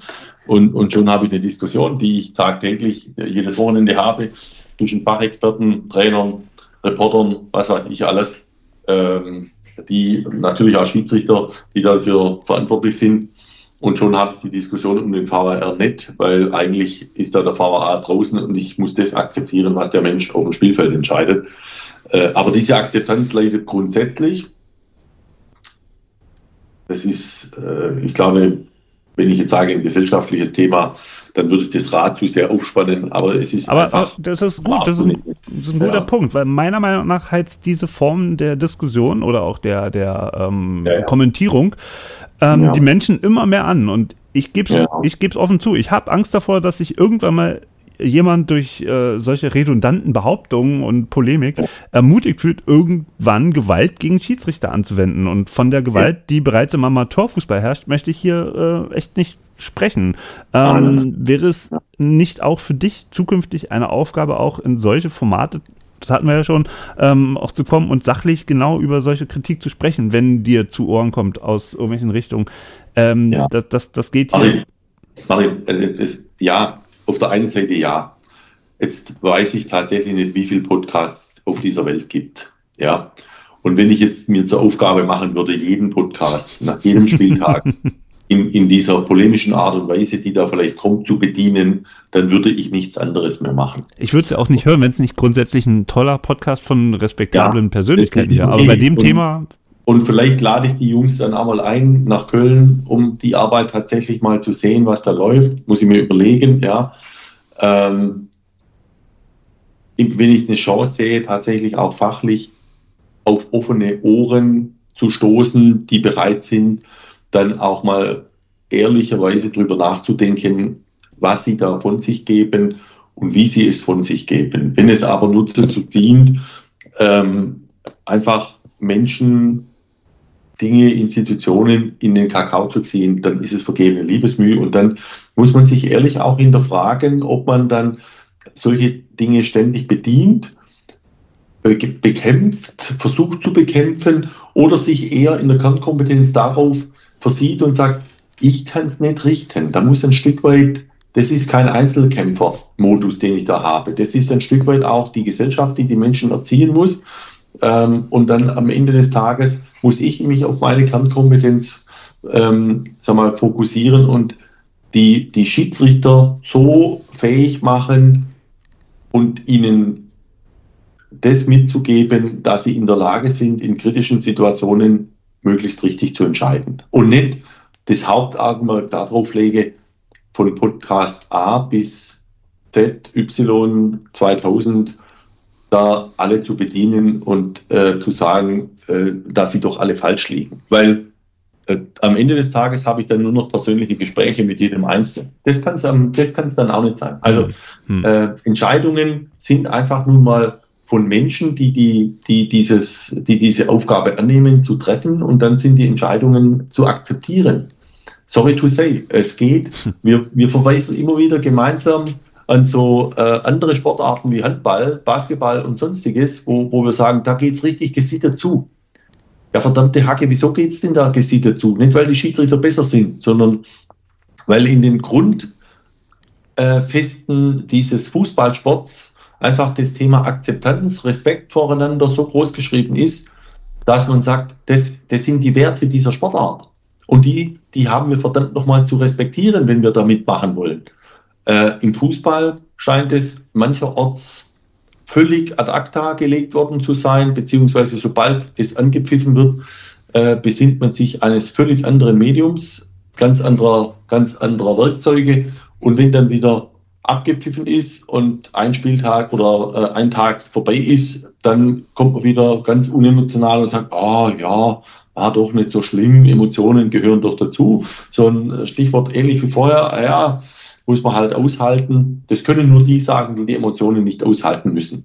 Hm. Und von daher muss man das abwägen was man da tatsächlich für Energie reinsteckt. Also eine andere Sportart, die mir ganz spontan einfällt, die ich auch sehr verfolge, ist Eishockey auch da ja. ähm, gibt es eine komplett andere Kultur, aber auch da, äh, also es gibt da erstmal natürlich die räumliche Trennung zwischen den Trainern, ähm, ja. die ähm, mit den Schiedsrichtern sich auseinandersetzen, weil die Trainer einfach nicht aufs Eis einfach so rennen können ähm, und, und mhm. den, den, Schiedsrichtern doch nicht hinterher rennen können, wenn die ja. weglaufen. Aber ähm, äh, da, gibt, da geht es manchmal auch sehr, sehr laut und sehr, sehr äh, krass äh, zu. Und trotz alledem habe ich das Gefühl, dass das deutsche Eishockey-Schiedsrichterwesen eine ganz, äh, ähm, ja, eine ganz andere Akzeptanz auch ähm, dann hat. Ähm, ist dieses über den Tellerrand hinausschauen und zu gucken, was machen denn eigentlich die Schiedsrichterinnen, Kollegen äh, und Kolleginnen ähm, beim Handball, beim Basketball, was machen die beim Eishockey, bei, bei Sportarten, wo es vielleicht auch nochmal ganz anders körperlich auch zugeht. Warum nur die Schiedsrichter? Mm, ja, einfach äh, ein Austausch. Gibt es, also gibt es einen Austausch zwischen. Ja, warum nur den Austausch zwischen den Schiedsrichtern? Naja, weil, weil natürlich so, wie so eine Art Selbsthilfegruppe, ne? Da kommen dann die Schiedsrichter vom Fußball mit Wieso müssen die Schiedsrichter selbst in der Selbsthilfegruppe annehmen? Also ich, ich, ich frage einfach so ein bisschen auch in deine Richtung, weil ich sage, wieso schickt man nicht einfach mal 22 Fußballer zu einem Handballspiel? Inklusive den Trainern und sagen, so, jetzt guckt ihr euch die mal an. Jetzt guckt ihr mal ganz genau, wie benehmen sich denn die? Wie akzeptieren die Schiedsrichterentscheidungen? Was meint ihr denn, wie es da körperlich zur Sache geht? Die versetzen sich am, am Kreis. Ja? Also da geht's, da geht's ordentlich zur Sache. Und die haben eine ganz andere Spielfrequenz. Hm. Und komischerweise ist von keinem Spieler, von keinem Trainer irgendein Blaming in Richtung Schiedsrichter. Das erlebst du nicht. Da ist Akzeptanz. Hm. Da wird der Ball liegen gelassen. Was kann jetzt, weißt, wo, wo vereine ich das jetzt im Sinne von, der Schiedsrichter ist derjenige, der es wieder richten soll? Hm. Ich meine, da gehören doch noch andere dazu. Da gehören doch Spieler dazu, da gehören Trainer dazu, da gehören Zuschauer dazu, da gehört Erziehung in, diesem, in dieser Sportart dazu. Denn was machen wir denn, was erleben wir denn im Jugendfußball? Da sitzen die, da stehen die, äh, die buchstäblichen Feinde stehen draußen am Spielfeldrand. Das sind nicht die, die jungen Spieler, die sind, die, die würden quasi unverbraucht wunderbar äh, den, den, Fußballsport, wenn sie es dann auch nicht sehen in der, im Schaufenster äh, Bundesliga oder internationaler Fußball, wie dort agiert wird. Also jeder hat doch seine Verpflichtung und seine Aufgabe. Und ich, mir ist es zu einfach, am Ende des Tages zu sagen, naja, es gibt ja alles in der Regel, die Schiedsrichter müssen es ja nur durchziehen. Ziehen wir es durch, Ball bleibt nicht liegen, hauen die gelben Karten und gelb-roten Karten um die, äh, den anderen um die Ohren, ist der Aufschrei der Nation groß. Ja, also, so wohl muss natürlich auch nicht. Ja, also wer ist am Ende des Tages alles in diesem Business mit dabei? Es sind nicht die Schiedsrichter, die es am Ende nur allein richten. Das ist mir so einfach. Ein interessanter, interessanter Punkt auf jeden Fall, den ich nur darin, ähm, ähm, dich da, da drin unterstützen kann, wenn ich mir zum Beispiel anschaue beim Rugby, beim Eishockey ähm, oder beim Basketball nach Spielende, bilden die Schlangen und Reihen und, und geben sich gegenseitig alle die Hand. Und das, Alles. warum nicht beim Fußball? Warum, warum? Aber Alles. das ist auch so eine Unart, die mir tatsächlich überhaupt nicht beim Fußball gefällt, ist, die Schiedsrichter äh, pfeifen ab, dann kommen die beiden Schiedsrichterassistenten und noch der vierte äh, Schiedsrichter, der arme Kerl, der da immer auch nur eigentlich äh, absorbiert, was, was da an, an, an Scheiße am, am Rand gelabert wird. Äh, und der Hauptschiedsrichter kommt zusammen und dann kommen sie alle noch vorbei und diskutieren. Also alle. Äh, das, das ist, also wieso lässt man sich das so sehr gefallen? Wie, was, was kann man da machen, dass die Leute ähm, nur zum, zum Händeschütteln vorbeikommen und dann, dass man auch die Schiedsrichter in Ruhe lässt? Kann man äh, kann man da nicht auch über Strafen von Trainern nachdenken und Spielern, die dann noch äh, hitzige Diskussionen machen? Wir hatten doch letztens oh, in der Türkei also, diese Bilder, also, wo dann auf einmal jemand auf dem Platz rennt, ja, ein Präsident, ja. und dem den Schiedsrichter ins Gesicht schlägt. Und dann kommt ja. noch so ein Mob von der Seite. Es, ist, es ist unfassbar.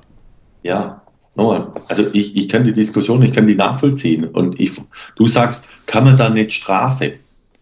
Ich frage mich viel eher, setzt da nicht vorher irgendwann mal das Hirn ein? Oder ich erziehe die Menschen. Es gibt wunderbare Beispiele. Und in der Bundesliga, im Profibereich, da erlebst du Trainerbänke, die sind völlig gesittet. Da kann passieren dem Spielfeld, was will, die sind völlig gesittet. Dann erlebst du Trainerbänke, da denkst du, das gibt's doch nicht. Da steht auf einmal der Athletiktrainer beim vierten Offiziellen und diskutiert über irgendeine Entscheidung. Da denke ich mir so, was will denn der dort? Was will der da? Hm. Der hat ja nichts zu suchen. Komischerweise geht es aber bei anderen. Ja? Also scheint mir das ein Stück weit Marotte Medium zu sein, um das einfach entladen zu lassen, um da vielleicht seinen Vorteil draus zu ziehen. In der Regel führt es ja nicht zu einem Vorteil. Also was, was, Nein, was, was aber solange wir, das, solange wir das haben, sage ich, stimmt doch was nicht. Da passt doch was nicht. Und wir unterhalten uns immer nur, es kann nur besser werden durch die Strafe. Die Schiedsrichter müssen konsequenter durchgreifen, die müssen die Leute vom Platz schmeißen. Und die gleichen Fußballromantiker sagen, ah, das wollen wir jetzt aber auch nicht. Ah, das ist jetzt uns aber ein bisschen zu viel. Sage ich, wir, wir reagieren nur auf euer Agieren. Stellt eure Aktionen um, müssen wir es nicht machen. Hm. Äh, und das wird für mich dann immer an der falschen, am falschen Ende der Kette angesetzt. Hm. Ja, natürlich, ich kann die Schiedsrichter alle zu anhalten, schmeißt die Leute vom Acker. Ja, jedes einzelne Ball wegtreten ist gelb und am Ende des Tages haben wir halt fünf gelb-rote Karten. Ah, da würde der Aufschrei der Nation würde halt, oh, jetzt spielen sie.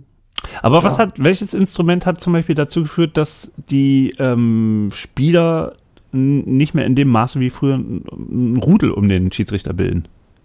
Es ist immer noch zu viel. Frag mal, frag mal, äh, frag mal Zuschauer, frag mal Fußballkonsumenten, was finden Sie derzeit auffällig am Fußball? Was stört Sie am Fußball gucken? Hm unsägliches Diskutieren, Meckern beim Schiedsrichter. Die sollen Fußball spielen. Zeitspiel. Also ich finde Zeitspiel ist eine ja. Unart. Nein, einfach dieses unsägliche Lamentieren hm. spielt Fußball. Ja.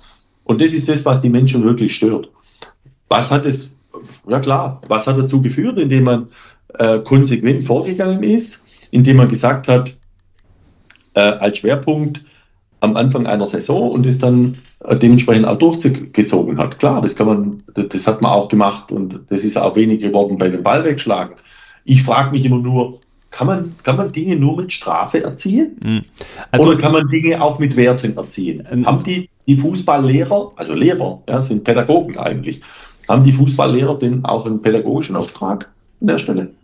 Ganz sicher, ganz sicher, auf jeden Fall. Und wenn man dann sieht, wie gestern ein Fußballtrainer einem gegnerischen Spieler zweimal ähm, ins Gesicht fest, dann äh, fehlt mir da auch jeglicher Glaube, äh, dass da irgendwo noch alle Windungen äh, ganz gut funktionieren. Und äh, in Konsequenz natürlich auch, wie, wie geht so ein Verein eigentlich damit um, so jemanden als, als Vorbild zu haben, der eigentlich Disziplin von seinen Spielern fordert und äh, oh. dann sich nicht unter Kontrolle hat. Ja. Ähm, aber das, das, wie gesagt, das, das führt jetzt sehr weit. Aber mich, also die Frage äh, muss schon erlaubt sein, was, was unterscheidet zum Beispiel einen, einen, einen äh, akzeptierten Schiedsrichter von einem nicht so akzeptierten Schiedsrichter? Die hat man ja auch äh, nachgesagt, dass du ähm, eine, eine lange Leine ähm, in deiner Spielführung äh, gehabt hast und dadurch auch eine gewisse Akzeptanz auch bei den ähm, Spielern genossen mhm. hast.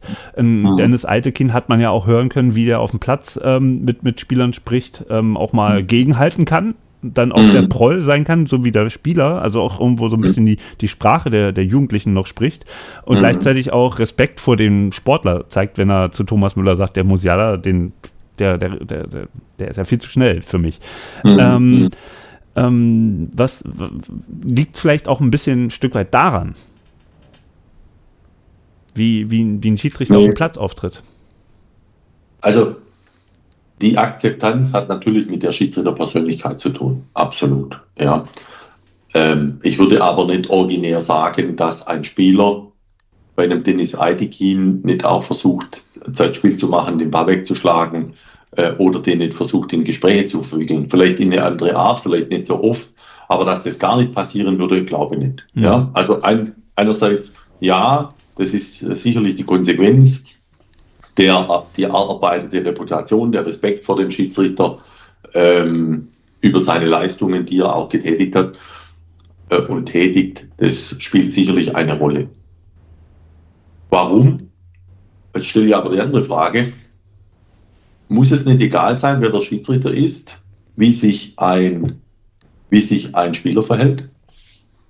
Also muss es nicht sagen, das ist ein Fußballspiel. Hm. Ich habe mich in dem Fußballspiel an die Regeln zu halten. Ich habe da gewisse Werte, die mir mein Verein mitgibt, die ich mitbringe, die ich in den Kinderstuben dieses Fußballs auch bekommen habe. Und das ist mir völlig egal, weil der Schiedsrichter macht seinen Job, ich mache meinen Job und zu meinem Job gehört es nicht, den Ball wegzutreten. Hm. Zu meinem Job gehört es nicht, den Freistoß zu blockieren. Hm. Es sei denn, es weist mich jemand da dazu an. Hm. Also ich sag mal so, aus meiner Perspektive, wenn ich ein Fußballspiel gucke äh, am Fernsehen und dann ähm, steht ein Spieler aufreizend nah am Freistoß, ähm, der sch schnell ausgeführt werden soll und der Schiedsrichter schickt den einfach auch nicht weg, dann muss ich sagen, ja. da, da, fehlt mir manchmal dann auch das Verständnis, warum macht er das denn nicht? Das habe ich jetzt gerade ja. auch am Wochenende, äh, da, da, werden die Spieler dann auch als eher gerissen äh, gelobt und ähm, da wird nicht eben herausgestellt, dass es eigentlich eine extreme Unsportlichkeit ist. Und wenn die dann aber auch nicht in dem Maße sanktioniert wird, wie sie finde ich, ja. sanktioniert werden sollte, mit einer gelben Karte zum Beispiel. Ähm, auch wenn es aufreizend frech war. Ähm, mhm. Ich glaube, das war jetzt am Wochenende bei Leipzig gegen Leverkusen, da gab es äh, Leverkusener Spieler, der, der mhm. eben da sich sehr, sehr nah an den äh, ausführenden Freistoß herangestellt hat. Da fehlt mir ja. dann das Verständnis, warum nicht da noch mehr ähm, auch drauf mhm. dann auf dem Platz reagiert wird, weil der Schiedsrichter sieht es ja, sagt dem Spieler, ja. geh jetzt mal hier 5,90 Meter äh, 90 zur Seite und er macht es immer noch nicht. Das würde ich aber nicht verallgemeinern. Also weißt, das heißt, du kannst es nicht verstehen, warum da. Das ist so eine Verallgemeinerung im Sinne von, das machen alle so. Hm. Das machen alle falsch. Ja, hm. und das würde ich, das, das in, dies, nee, in dieser speziellen Situation habe ich das. In der, in der Situation macht ein Schiedsrichter einen Fehler, ist nicht so konsequent. Das muss man besprechen, das muss man angehen. Ähm, ein Spieler, der im Training 50 Mal den Pass in einer Spielformation zu spielen hat, spielt in, im Spiel nicht. Ja, da wird der Trainer mit dem Spieler nach dem Spiel reden und sagen, du pass auf, das hat mir nicht gefallen. Mhm. Das ist der Job an der Entwicklung der Menschen, an der Entwicklung der Einheitlichkeit ähm, zu arbeiten. Ja? Mhm. Und das würde ich gar nicht verallgemeinern, dass das so ein, ein völlig normales Thema ist, dass wir das immer falsch machen oder immer vernachlässigen. Nee, das wird dem nicht gerecht. Ich finde es toll, wie du für die Schiedsrichterei äh, in all den Jahren äh, so glühst. Das ähm, finde ich, find ja, ich weil, fantastisch, also, dir zuzuhören. Weil, ja, weil das, das, diese, diese Energie, auch, auch die, so, ein, so ein Fürsprecher für diese, diese Gilde an, an Menschen zu sein, ähm, das, ja, das tut gut. Da das finde ich richtig gut. Das macht Mut. Ja, Martin, da bin ich aber gar nicht der Fürsprecher der, der, der, der, der Gilde Schiedsrichter, sondern äh, ich sehe mich vielmehr als ne, lass es mich als Advokat des Fußballs benennen, ja, weil es mich so ankäst, dass ich sage, wir arbeiten alle gegen das Produkt Fußball.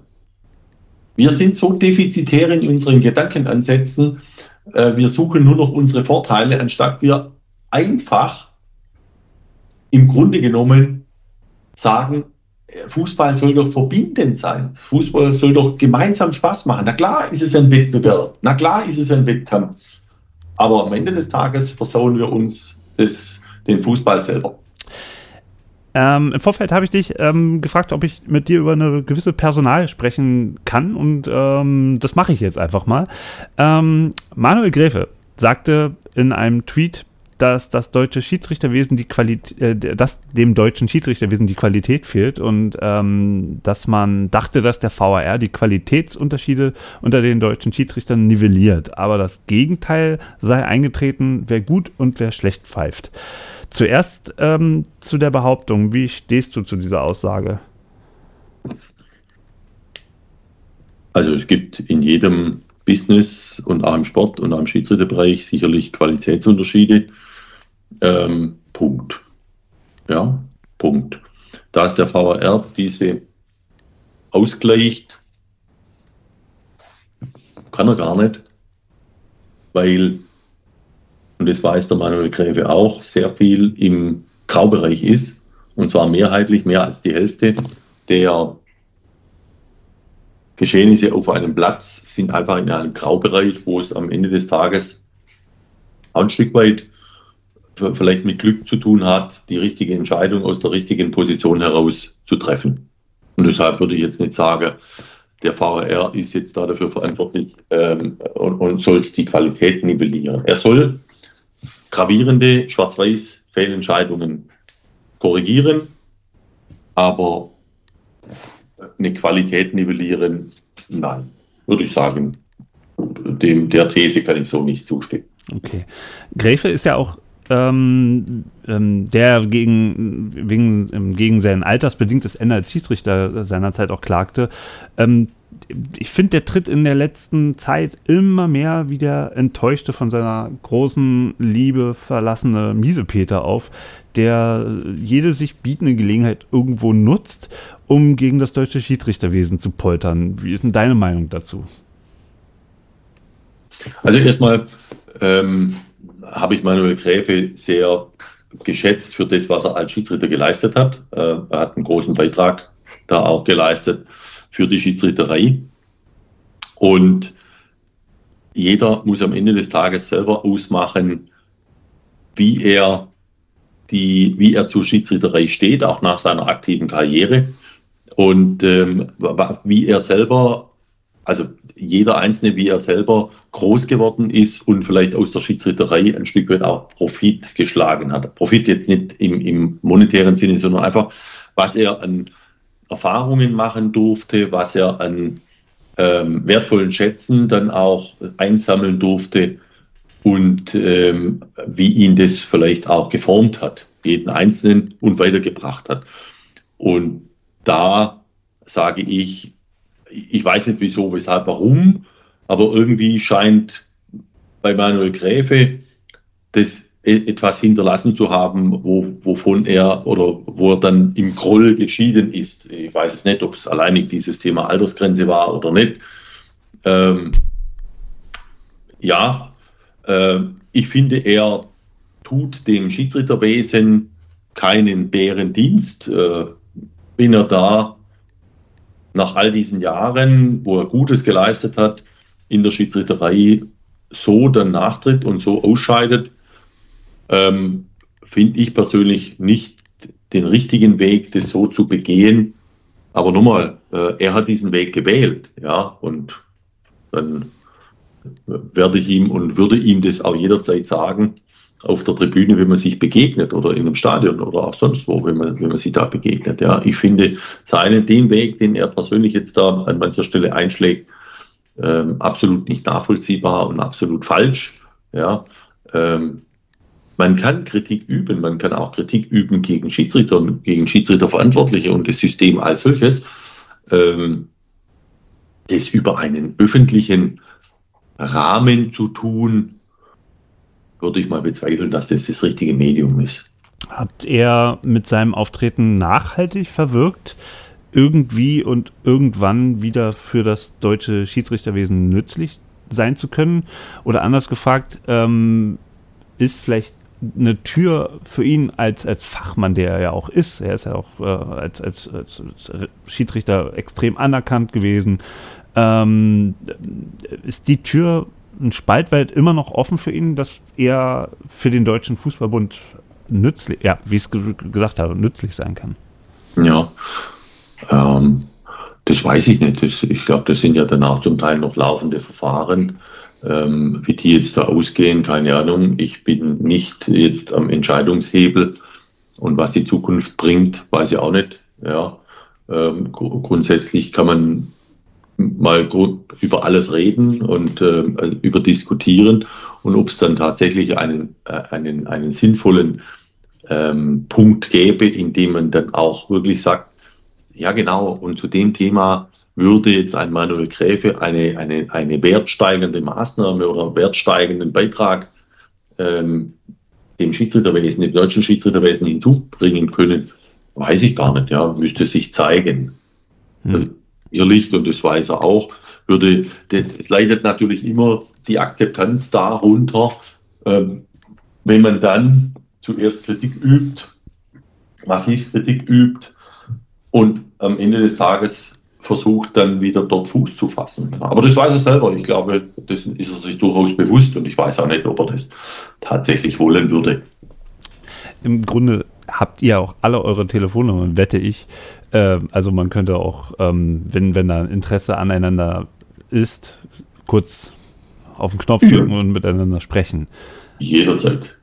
Ähm, ein Thema, was mir persönlich noch sehr wichtig ist, ich vermisse eine Schiedsrichterin in der ersten Liga. Und ich kann mir nicht vorstellen, dass die beste deutsche Schiedsrichterin, die es im Moment gibt, so einen Murks pfeift und nicht die Autorität hat, um nicht in die äh, Fußstapfen einer äh, Bibiana Steinhaus um hineintreten zu können. Wie siehst du das? Und äh, welches sind deiner Meinung nach die größten deutschen Talente? Beziehungsweise wen siehst du auf dem Weg bereits schon in die höchste deutsche Spielklasse? Das ist tatsächlich eine gute Frage. Jetzt ist mir das ehrlicherweise ähm, bin ich jetzt nicht der Kenner der Szene im Frauenfußball. Äh, selbst wenn ich tatsächlich eine, eine äh, Schiedsrichterin der Frauen-Bundesliga als Coachie habe äh, und mich mit der ganz intensiv beschäftige äh, auf, auf der fachlichen Ebene, kriege ich natürlich jetzt auch durch das mit, dass ich da natürlich jetzt auch in der dritten Liga äh, dann später meine Verantwortung habe, zu sagen, okay, naja, da, da gibt es auch sehr talentierte Frauen, habe die aber ehrlich auch noch nie pfeifen sehen. Ähm, ist so ein Thema, wo ich natürlich nachholen werde und, und wo ich es angehen werde, weil ich gleichermaßen, aber das betrifft jetzt nicht nur Frauen, sondern grundsätzlich alle sehe. Und der Wettbewerb ist für alle gleich, der Wettbewerb ist für alle offen.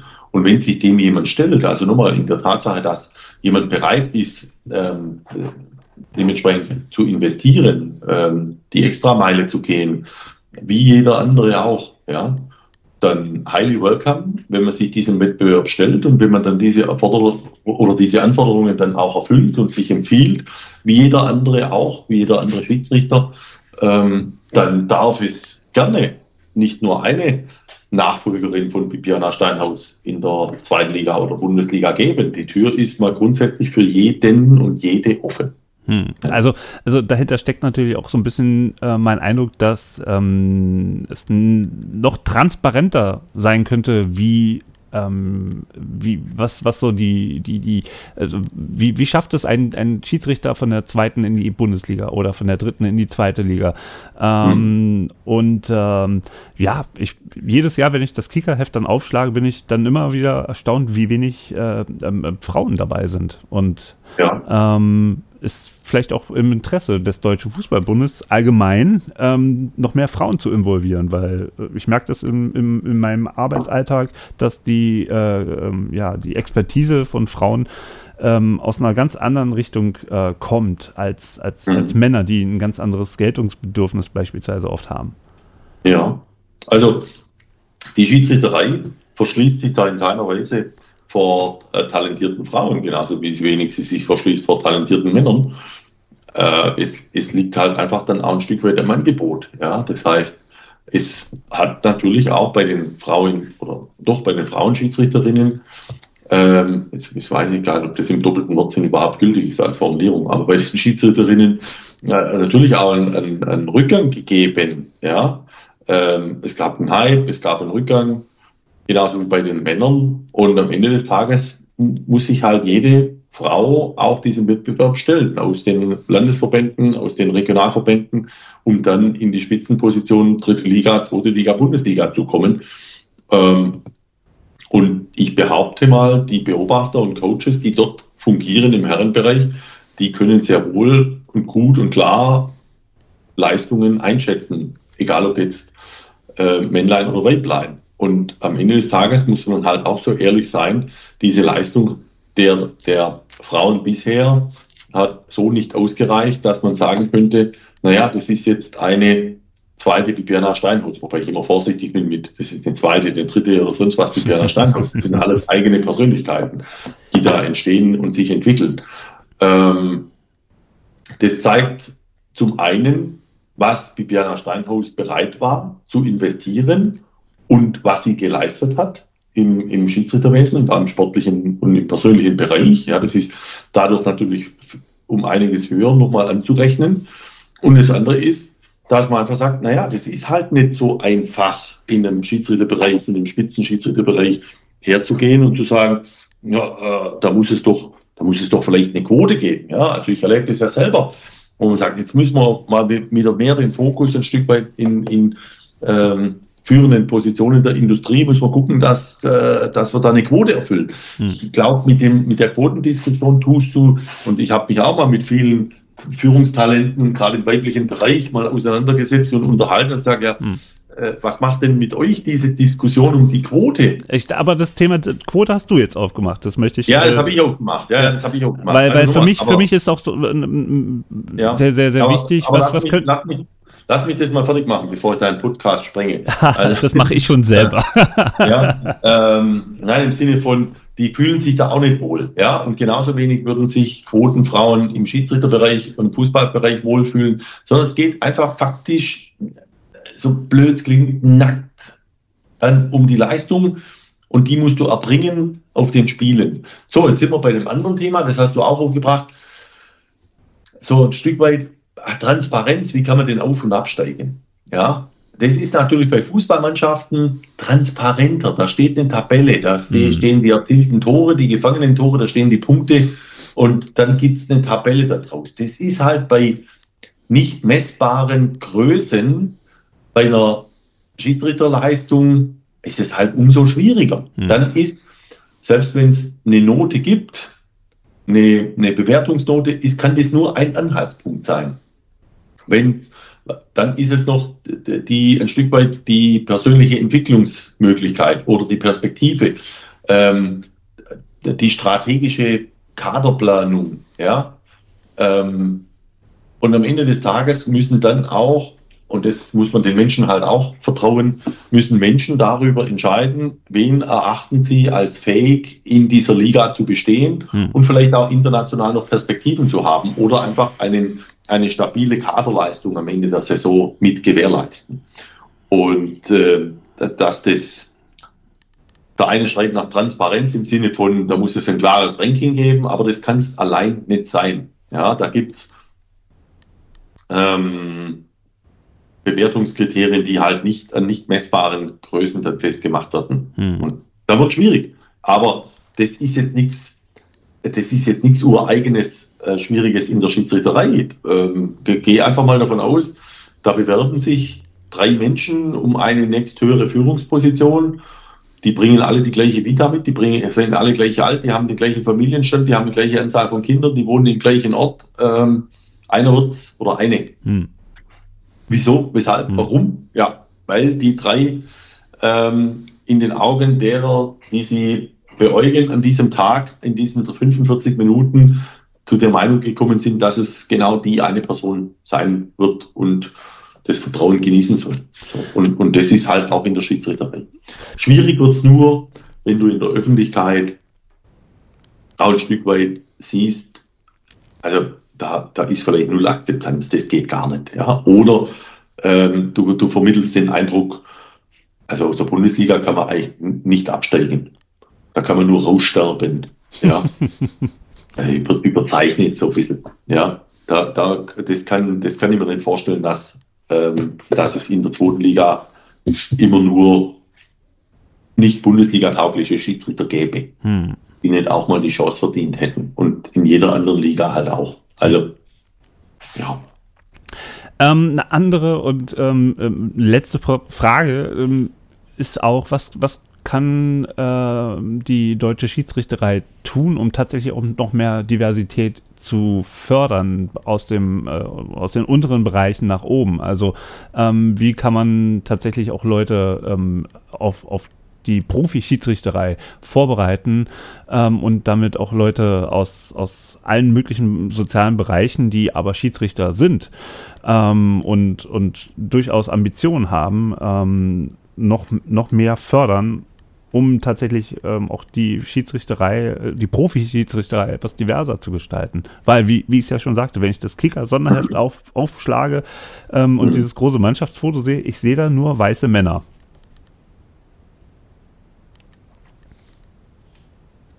Ha! Würde ich jetzt fast mal behaupten, du liegst daneben und du hast nicht richtig nachgeschaut. Vielleicht ist einer dabei? Sag es mir.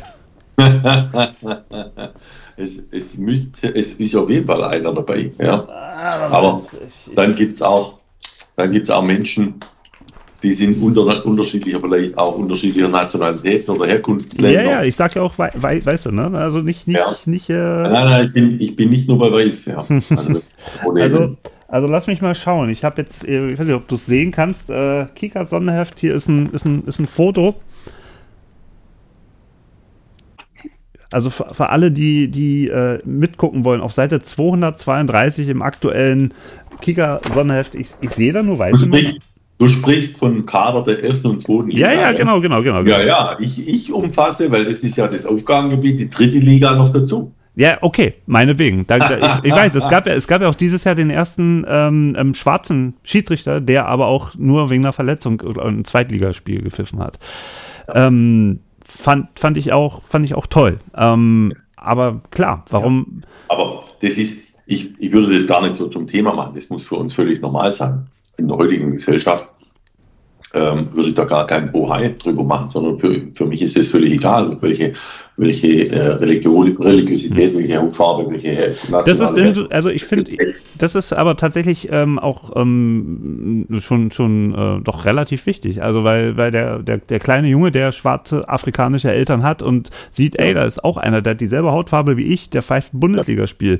Ich will auch ja, Schiedsrichter werden. So. Ja, ähm, also seitdem Lewis Hamilton Formel 1 fährt, hast du auch ganz andere Leute, die auf einmal Bock haben, Auto zu fahren. Ja, aber der Lewis Hamilton ist nicht aufgrund seiner Hautfarbe da zum Formel 1 Starfahrer geworden, sondern einfach, weil er es kann. Ja, weil er die Leistung erbringt und weil, Auf er, jeden das, Fall.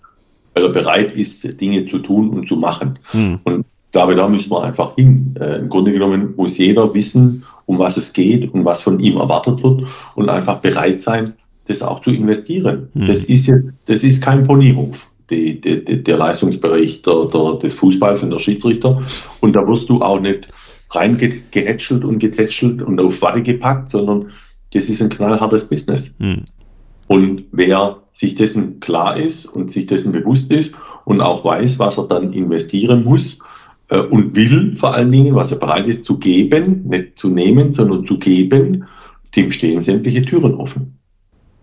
Ja, und ich glaube, das muss am Ende des Tages, so, so habe ich es immer gehalten, das muss das Credo sein. Ja, ich muss mich zuerst mal, ich muss mich anbieten. Ich muss mich anbieten mit Leistung, ich, ich muss mich anbieten mit, mit Willen und zeigen, ich will da dazu zu gehören. Ja, ich habe da immer so ein, ein, ein Bild im Kopf. Ähm, ähm, das ist von der, das ist von der, also das kann ich, das kann ich den Teams mal zeigen.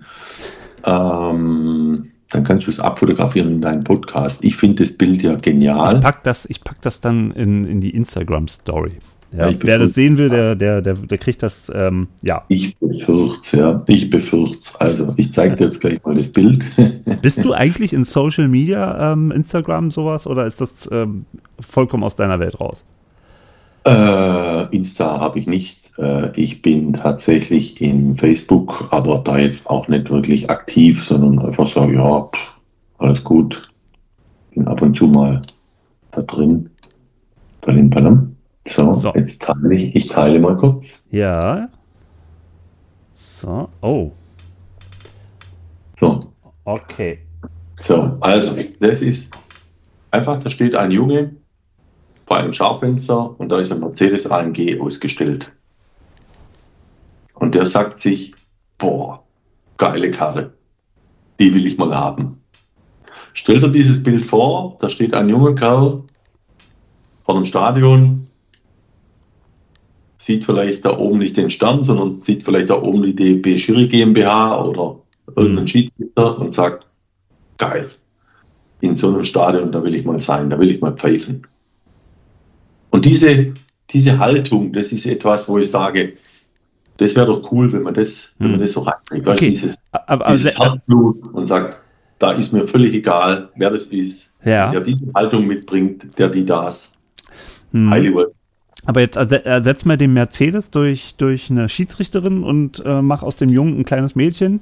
Ähm, und dann hast du nochmal eine ganz, ganz andere starke Aussage in dem Bild. Also ich finde es. Auch, auch, das, auch das, also, aber nochmal, nur um zu sagen, ich erfülle und jetzt, jetzt gehe ich daher und sage, ja, ja welche, die, wie divers stelle ich mich auf, nur damit ich divers, divers aus, aus, aufgestellt bin, um verschiedene Gruppen anzusprechen? Hm. Oder würde ich es doch nach dem Leistungsprinzip sehen, weil sonst diskutiere ich wieder die Quote und sage, hey, wir sind mal grundsätzlich für alle offen. Das ist mal ja. grundsätzlich. Und, es, und leider, nicht leider, Gott sei Dank, existiert das Leistungsprinzip an der Stelle. Niemand, ich glaube, niemand möchte ähm, eine, eine, eine, eine, falsche Entscheidung, die am Ende zu Aufstieg, Abstieg oder irgendwas führt, ja. äh, nur weil ähm, ähm, ein, ein, ein, eine Frau oder jemand aus einem anderen Land äh, von der Herkunft ja. äh, ein Bundesligaspiel pfeifen kann. Das ist, das ist vollkommen klar. Ja. Aber ich glaube, du hast auch verstanden, was so, so mein Approach ist. Ähm, ähm, ja, was, was, ich habe hab das verstanden. Nur Weißt im Sinne von, äh, also ich kann das nachvollziehen. Nur wenn du halt wenn sich niemand anbietet auf der Tanzfläche, wenn sich niemand anbietet im Scheinwerferlicht und ist dann nicht in der Lage, an, an, an, an Nach, eine Nachfolgerin zu bringen oder genau dieses zu bedienen, ja, dann sage ich, naja, geht jetzt unser Auftrag so weit, dass wir ein Recruiting durchführen müssen, um genau dieses hm. zu haben? Also ist das jetzt dann, wäre das unser Auftrag im Sinne von, wie divers sollen wir und können wir uns aufstellen? Hm. Also auf Weil, jeden Fall glaube ich, dass die Schiedsrichterei ähm, auch gut grundsätzlich daran tut, wieder mehr Leute dazu zu animieren, zu sagen, hey, absolut. hier, hier gibt es einen, einen Sport, der, ja, der braucht absolut. Leute, weil, weil die, die äh, Spiele pfeifen, weil A, ja, es ist für die, für die charakterliche Entwicklung toll. Bin ich bei dir. Ja. Bin ich absolut bei dir. Hat das Jahr des Schiedsrichters auch gebracht. Wir haben 5% mehr Schiedsrichterinnen und Schiedsrichter gewonnen. Ähm, wir haben. Du kannst dich übrigens wieder größer machen. Ich habe das Bild jetzt gesehen. Achso. Gut. Wir haben, wir haben allerdings auch, ähm, wir haben allerdings auch ganz viele Zwischenfälle gehabt, die so mit Fußball nichts zu tun haben im Amateurbereich. Ja, du hast das vorher mal eingangs gesagt, mit Gewalt gegen Schiedsrichter, wo ich dann denke, was ist denn da? Was, was läuft denn da schief? Und da ist es egal, ob du einen schwarzen Schiedsrichter, eine Schiedsrichterin oder sonst irgendwas in der Bundesliga hast, mhm. das passiert im Amateursport halt trotzdem. Mhm. Ja? Und das sehen die jungen Mädels und Jungs auch und sagen, ich weiß nicht, ob ich das mir antun möchte. Mhm. Ja? Bevor die darüber nachdenken und sagen, oh, ich will mal so werden wie eine Bibiana Steinhaus oder Felix Brüch oder Dennis Eidegin und sowas. Ja, und sagen, ist mir alles völlig egal, das passiert mir nicht und ich bin das da, ja. Hm. Die sehen das andere, die, die nehmen das über die Social Media Kanäle, ähm, wo du früher gesagt hast, als es die nicht gab, das hat keinen interessiert, ob in China ein Sack Reis umgefallen ist. Hm. Heute weißt du das äh, eine Sekunde später, ob in China ein Sack Reis umgefallen ist. Und das kriegen die alles mit, das verkonsumieren die. Hm. Ja. Der, der offizielle Blog ist hiermit beendet. Ich habe jetzt noch ähm, zum, zum Rausschmeißen habe ich noch fünf Sätze, teils polemisch, teils, teils nicht polemisch, die du bitte kurz äh, vervollständigen möchtest. Mhm. Bist du bereit? Ja, leg los. Nummer eins. Ab der nächsten Saison wird das deutsche Schiedsrichterwesen besser, weil wir einen guten Sommerlehrgang haben werden mit, mit Klarheit für die Schiedsrichter. Am meisten werde ich den aktuellen Schiri-Boss, nenne ich jetzt mal, Lutz Michael Fröhlich in seinem Amt vermissen, weil er eine sehr ausgleichende Persönlichkeit ist. Ich bin der richtige Nachfolger, also nicht ich, Martin Tetzlaff, sondern du bist, du bist der hm. richtige Nachfolger, weil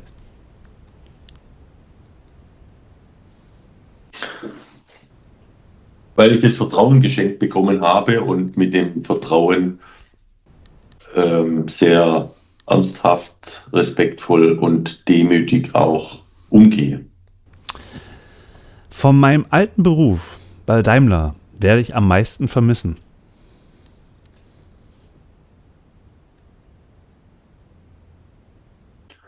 Meine Kolleginnen, meine Kollegen, die mir auch immer geholfen haben, schwierige Szene, äh, schwierige, schwierige Zeiten zu überstehen, äh, gemeinsam an, an, ähm, an fantastischen Produkten zu arbeiten äh, und einfach, weil wir irgendwie immer irgendwo äh, zu jeder Zeit ein verrückter Haufen waren, der immer an einen gemeinsamen Strang gezogen hat. Und die, der letzte Punkt. Ich freue mich auf neue Herausforderungen, neue Aufgaben und ehrlicherweise auch mal einen entspannten Talk mit wem auch immer bei einem gemütlichen Glas Wein, äh, wo es vielleicht nicht nur um Fußball geht und um Schiedsrichter. Also damit, damit äh, ähm, ähm, lade ich dich jetzt ein, wenn du das nächste Mal in Berlin bist, dann gehen wir ein, äh, ein, ein Glas Wein trinken, weil ich meine, so als jemand, der an der Quelle sitzt, nicht wahr? ähm, und vielleicht wird dich dein neues Amt ja auch äh, jetzt demnächst mal wieder nach Berlin bringen. Dann sag mir bitte Bescheid. Ähm, ja, Mensch, lieber Knut, also ich danke dir ähm, für das wieder mal sehr, sehr offene und ähm, ja, tiefgehende Gespräch. Und in deiner neuen Aufgabe wünsche ich dir von Herzen viel, viel, viel Erfolg. Vielen Dank, Martin. Ja, es war A, sehr angenehm, B, sehr herausfordernd ab und an. und ähm, ich war es gewohnt, ich bin es ja gewohnt, dass du gute Fragen stellen kannst und dich sehr gut mit der Materie auseinandersetzt. Also vielen Dank auch dafür. Sehr gerne. Und ähm, für alle Leute, die Knut Kircher vielleicht mal in den Podcast holen wollen, die es gehört haben, ähm, ja, schreibt mich an, ich gebe eure Nummer weiter und dann ähm, schauen wir mal, ob Knut den Daumen senkt oder hebt. Ja. Alles, alles Gute, lieber Knut und liebe Hörerinnen und liebe Hörer. Ähm, danke, dass ihr so lange zugehört habt. Und ja, wie am Anfang die Stimme schon gesagt habt, ja, ähm, bewertet uns bitte bei Spotify mit äh, fünf Sternen oder bei Apple Podcast fünf Sterne und vielleicht ein netter Text. Hilft bei den Algorithmen sehr und ähm, sorgt dafür, dass noch viel mehr Leute die spannenden Gespräche von Plattsport in Zukunft hören werden. So, lieber Knut, ich danke dir und äh, wünsche dir jetzt noch einen schönen Tag. Und ich wünsche euch einen schönen Tag, gute Nacht, guten Morgen, wann auch immer ihr uns hört. Und wir hören uns dann hoffentlich bald wieder. Macht's gut. Ciao.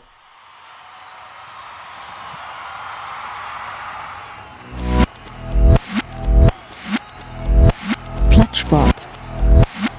Der Sportpodcast.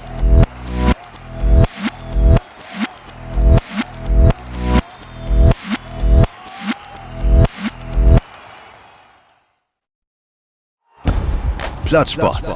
Das Sportmagazin mit Martin Tetzler. Weil wir Sport lieben. Auf meinsportpodcast.de. Wie baut man eine harmonische Beziehung zu seinem Hund auf? Puh, gar nicht so leicht. Und deshalb frage ich nach, wie es anderen Hundeeltern gelingt, beziehungsweise wie die daran arbeiten. Bei Iswas Dog reden wir dann drüber. Alle 14 Tage neu mit mir, Malte Asmus und unserer Expertin für eine harmonische Mensch-Hund-Beziehung, Melanie Lippisch. Ist was, Dog? Mit Malte Asmus. Überall, wo es Podcasts gibt.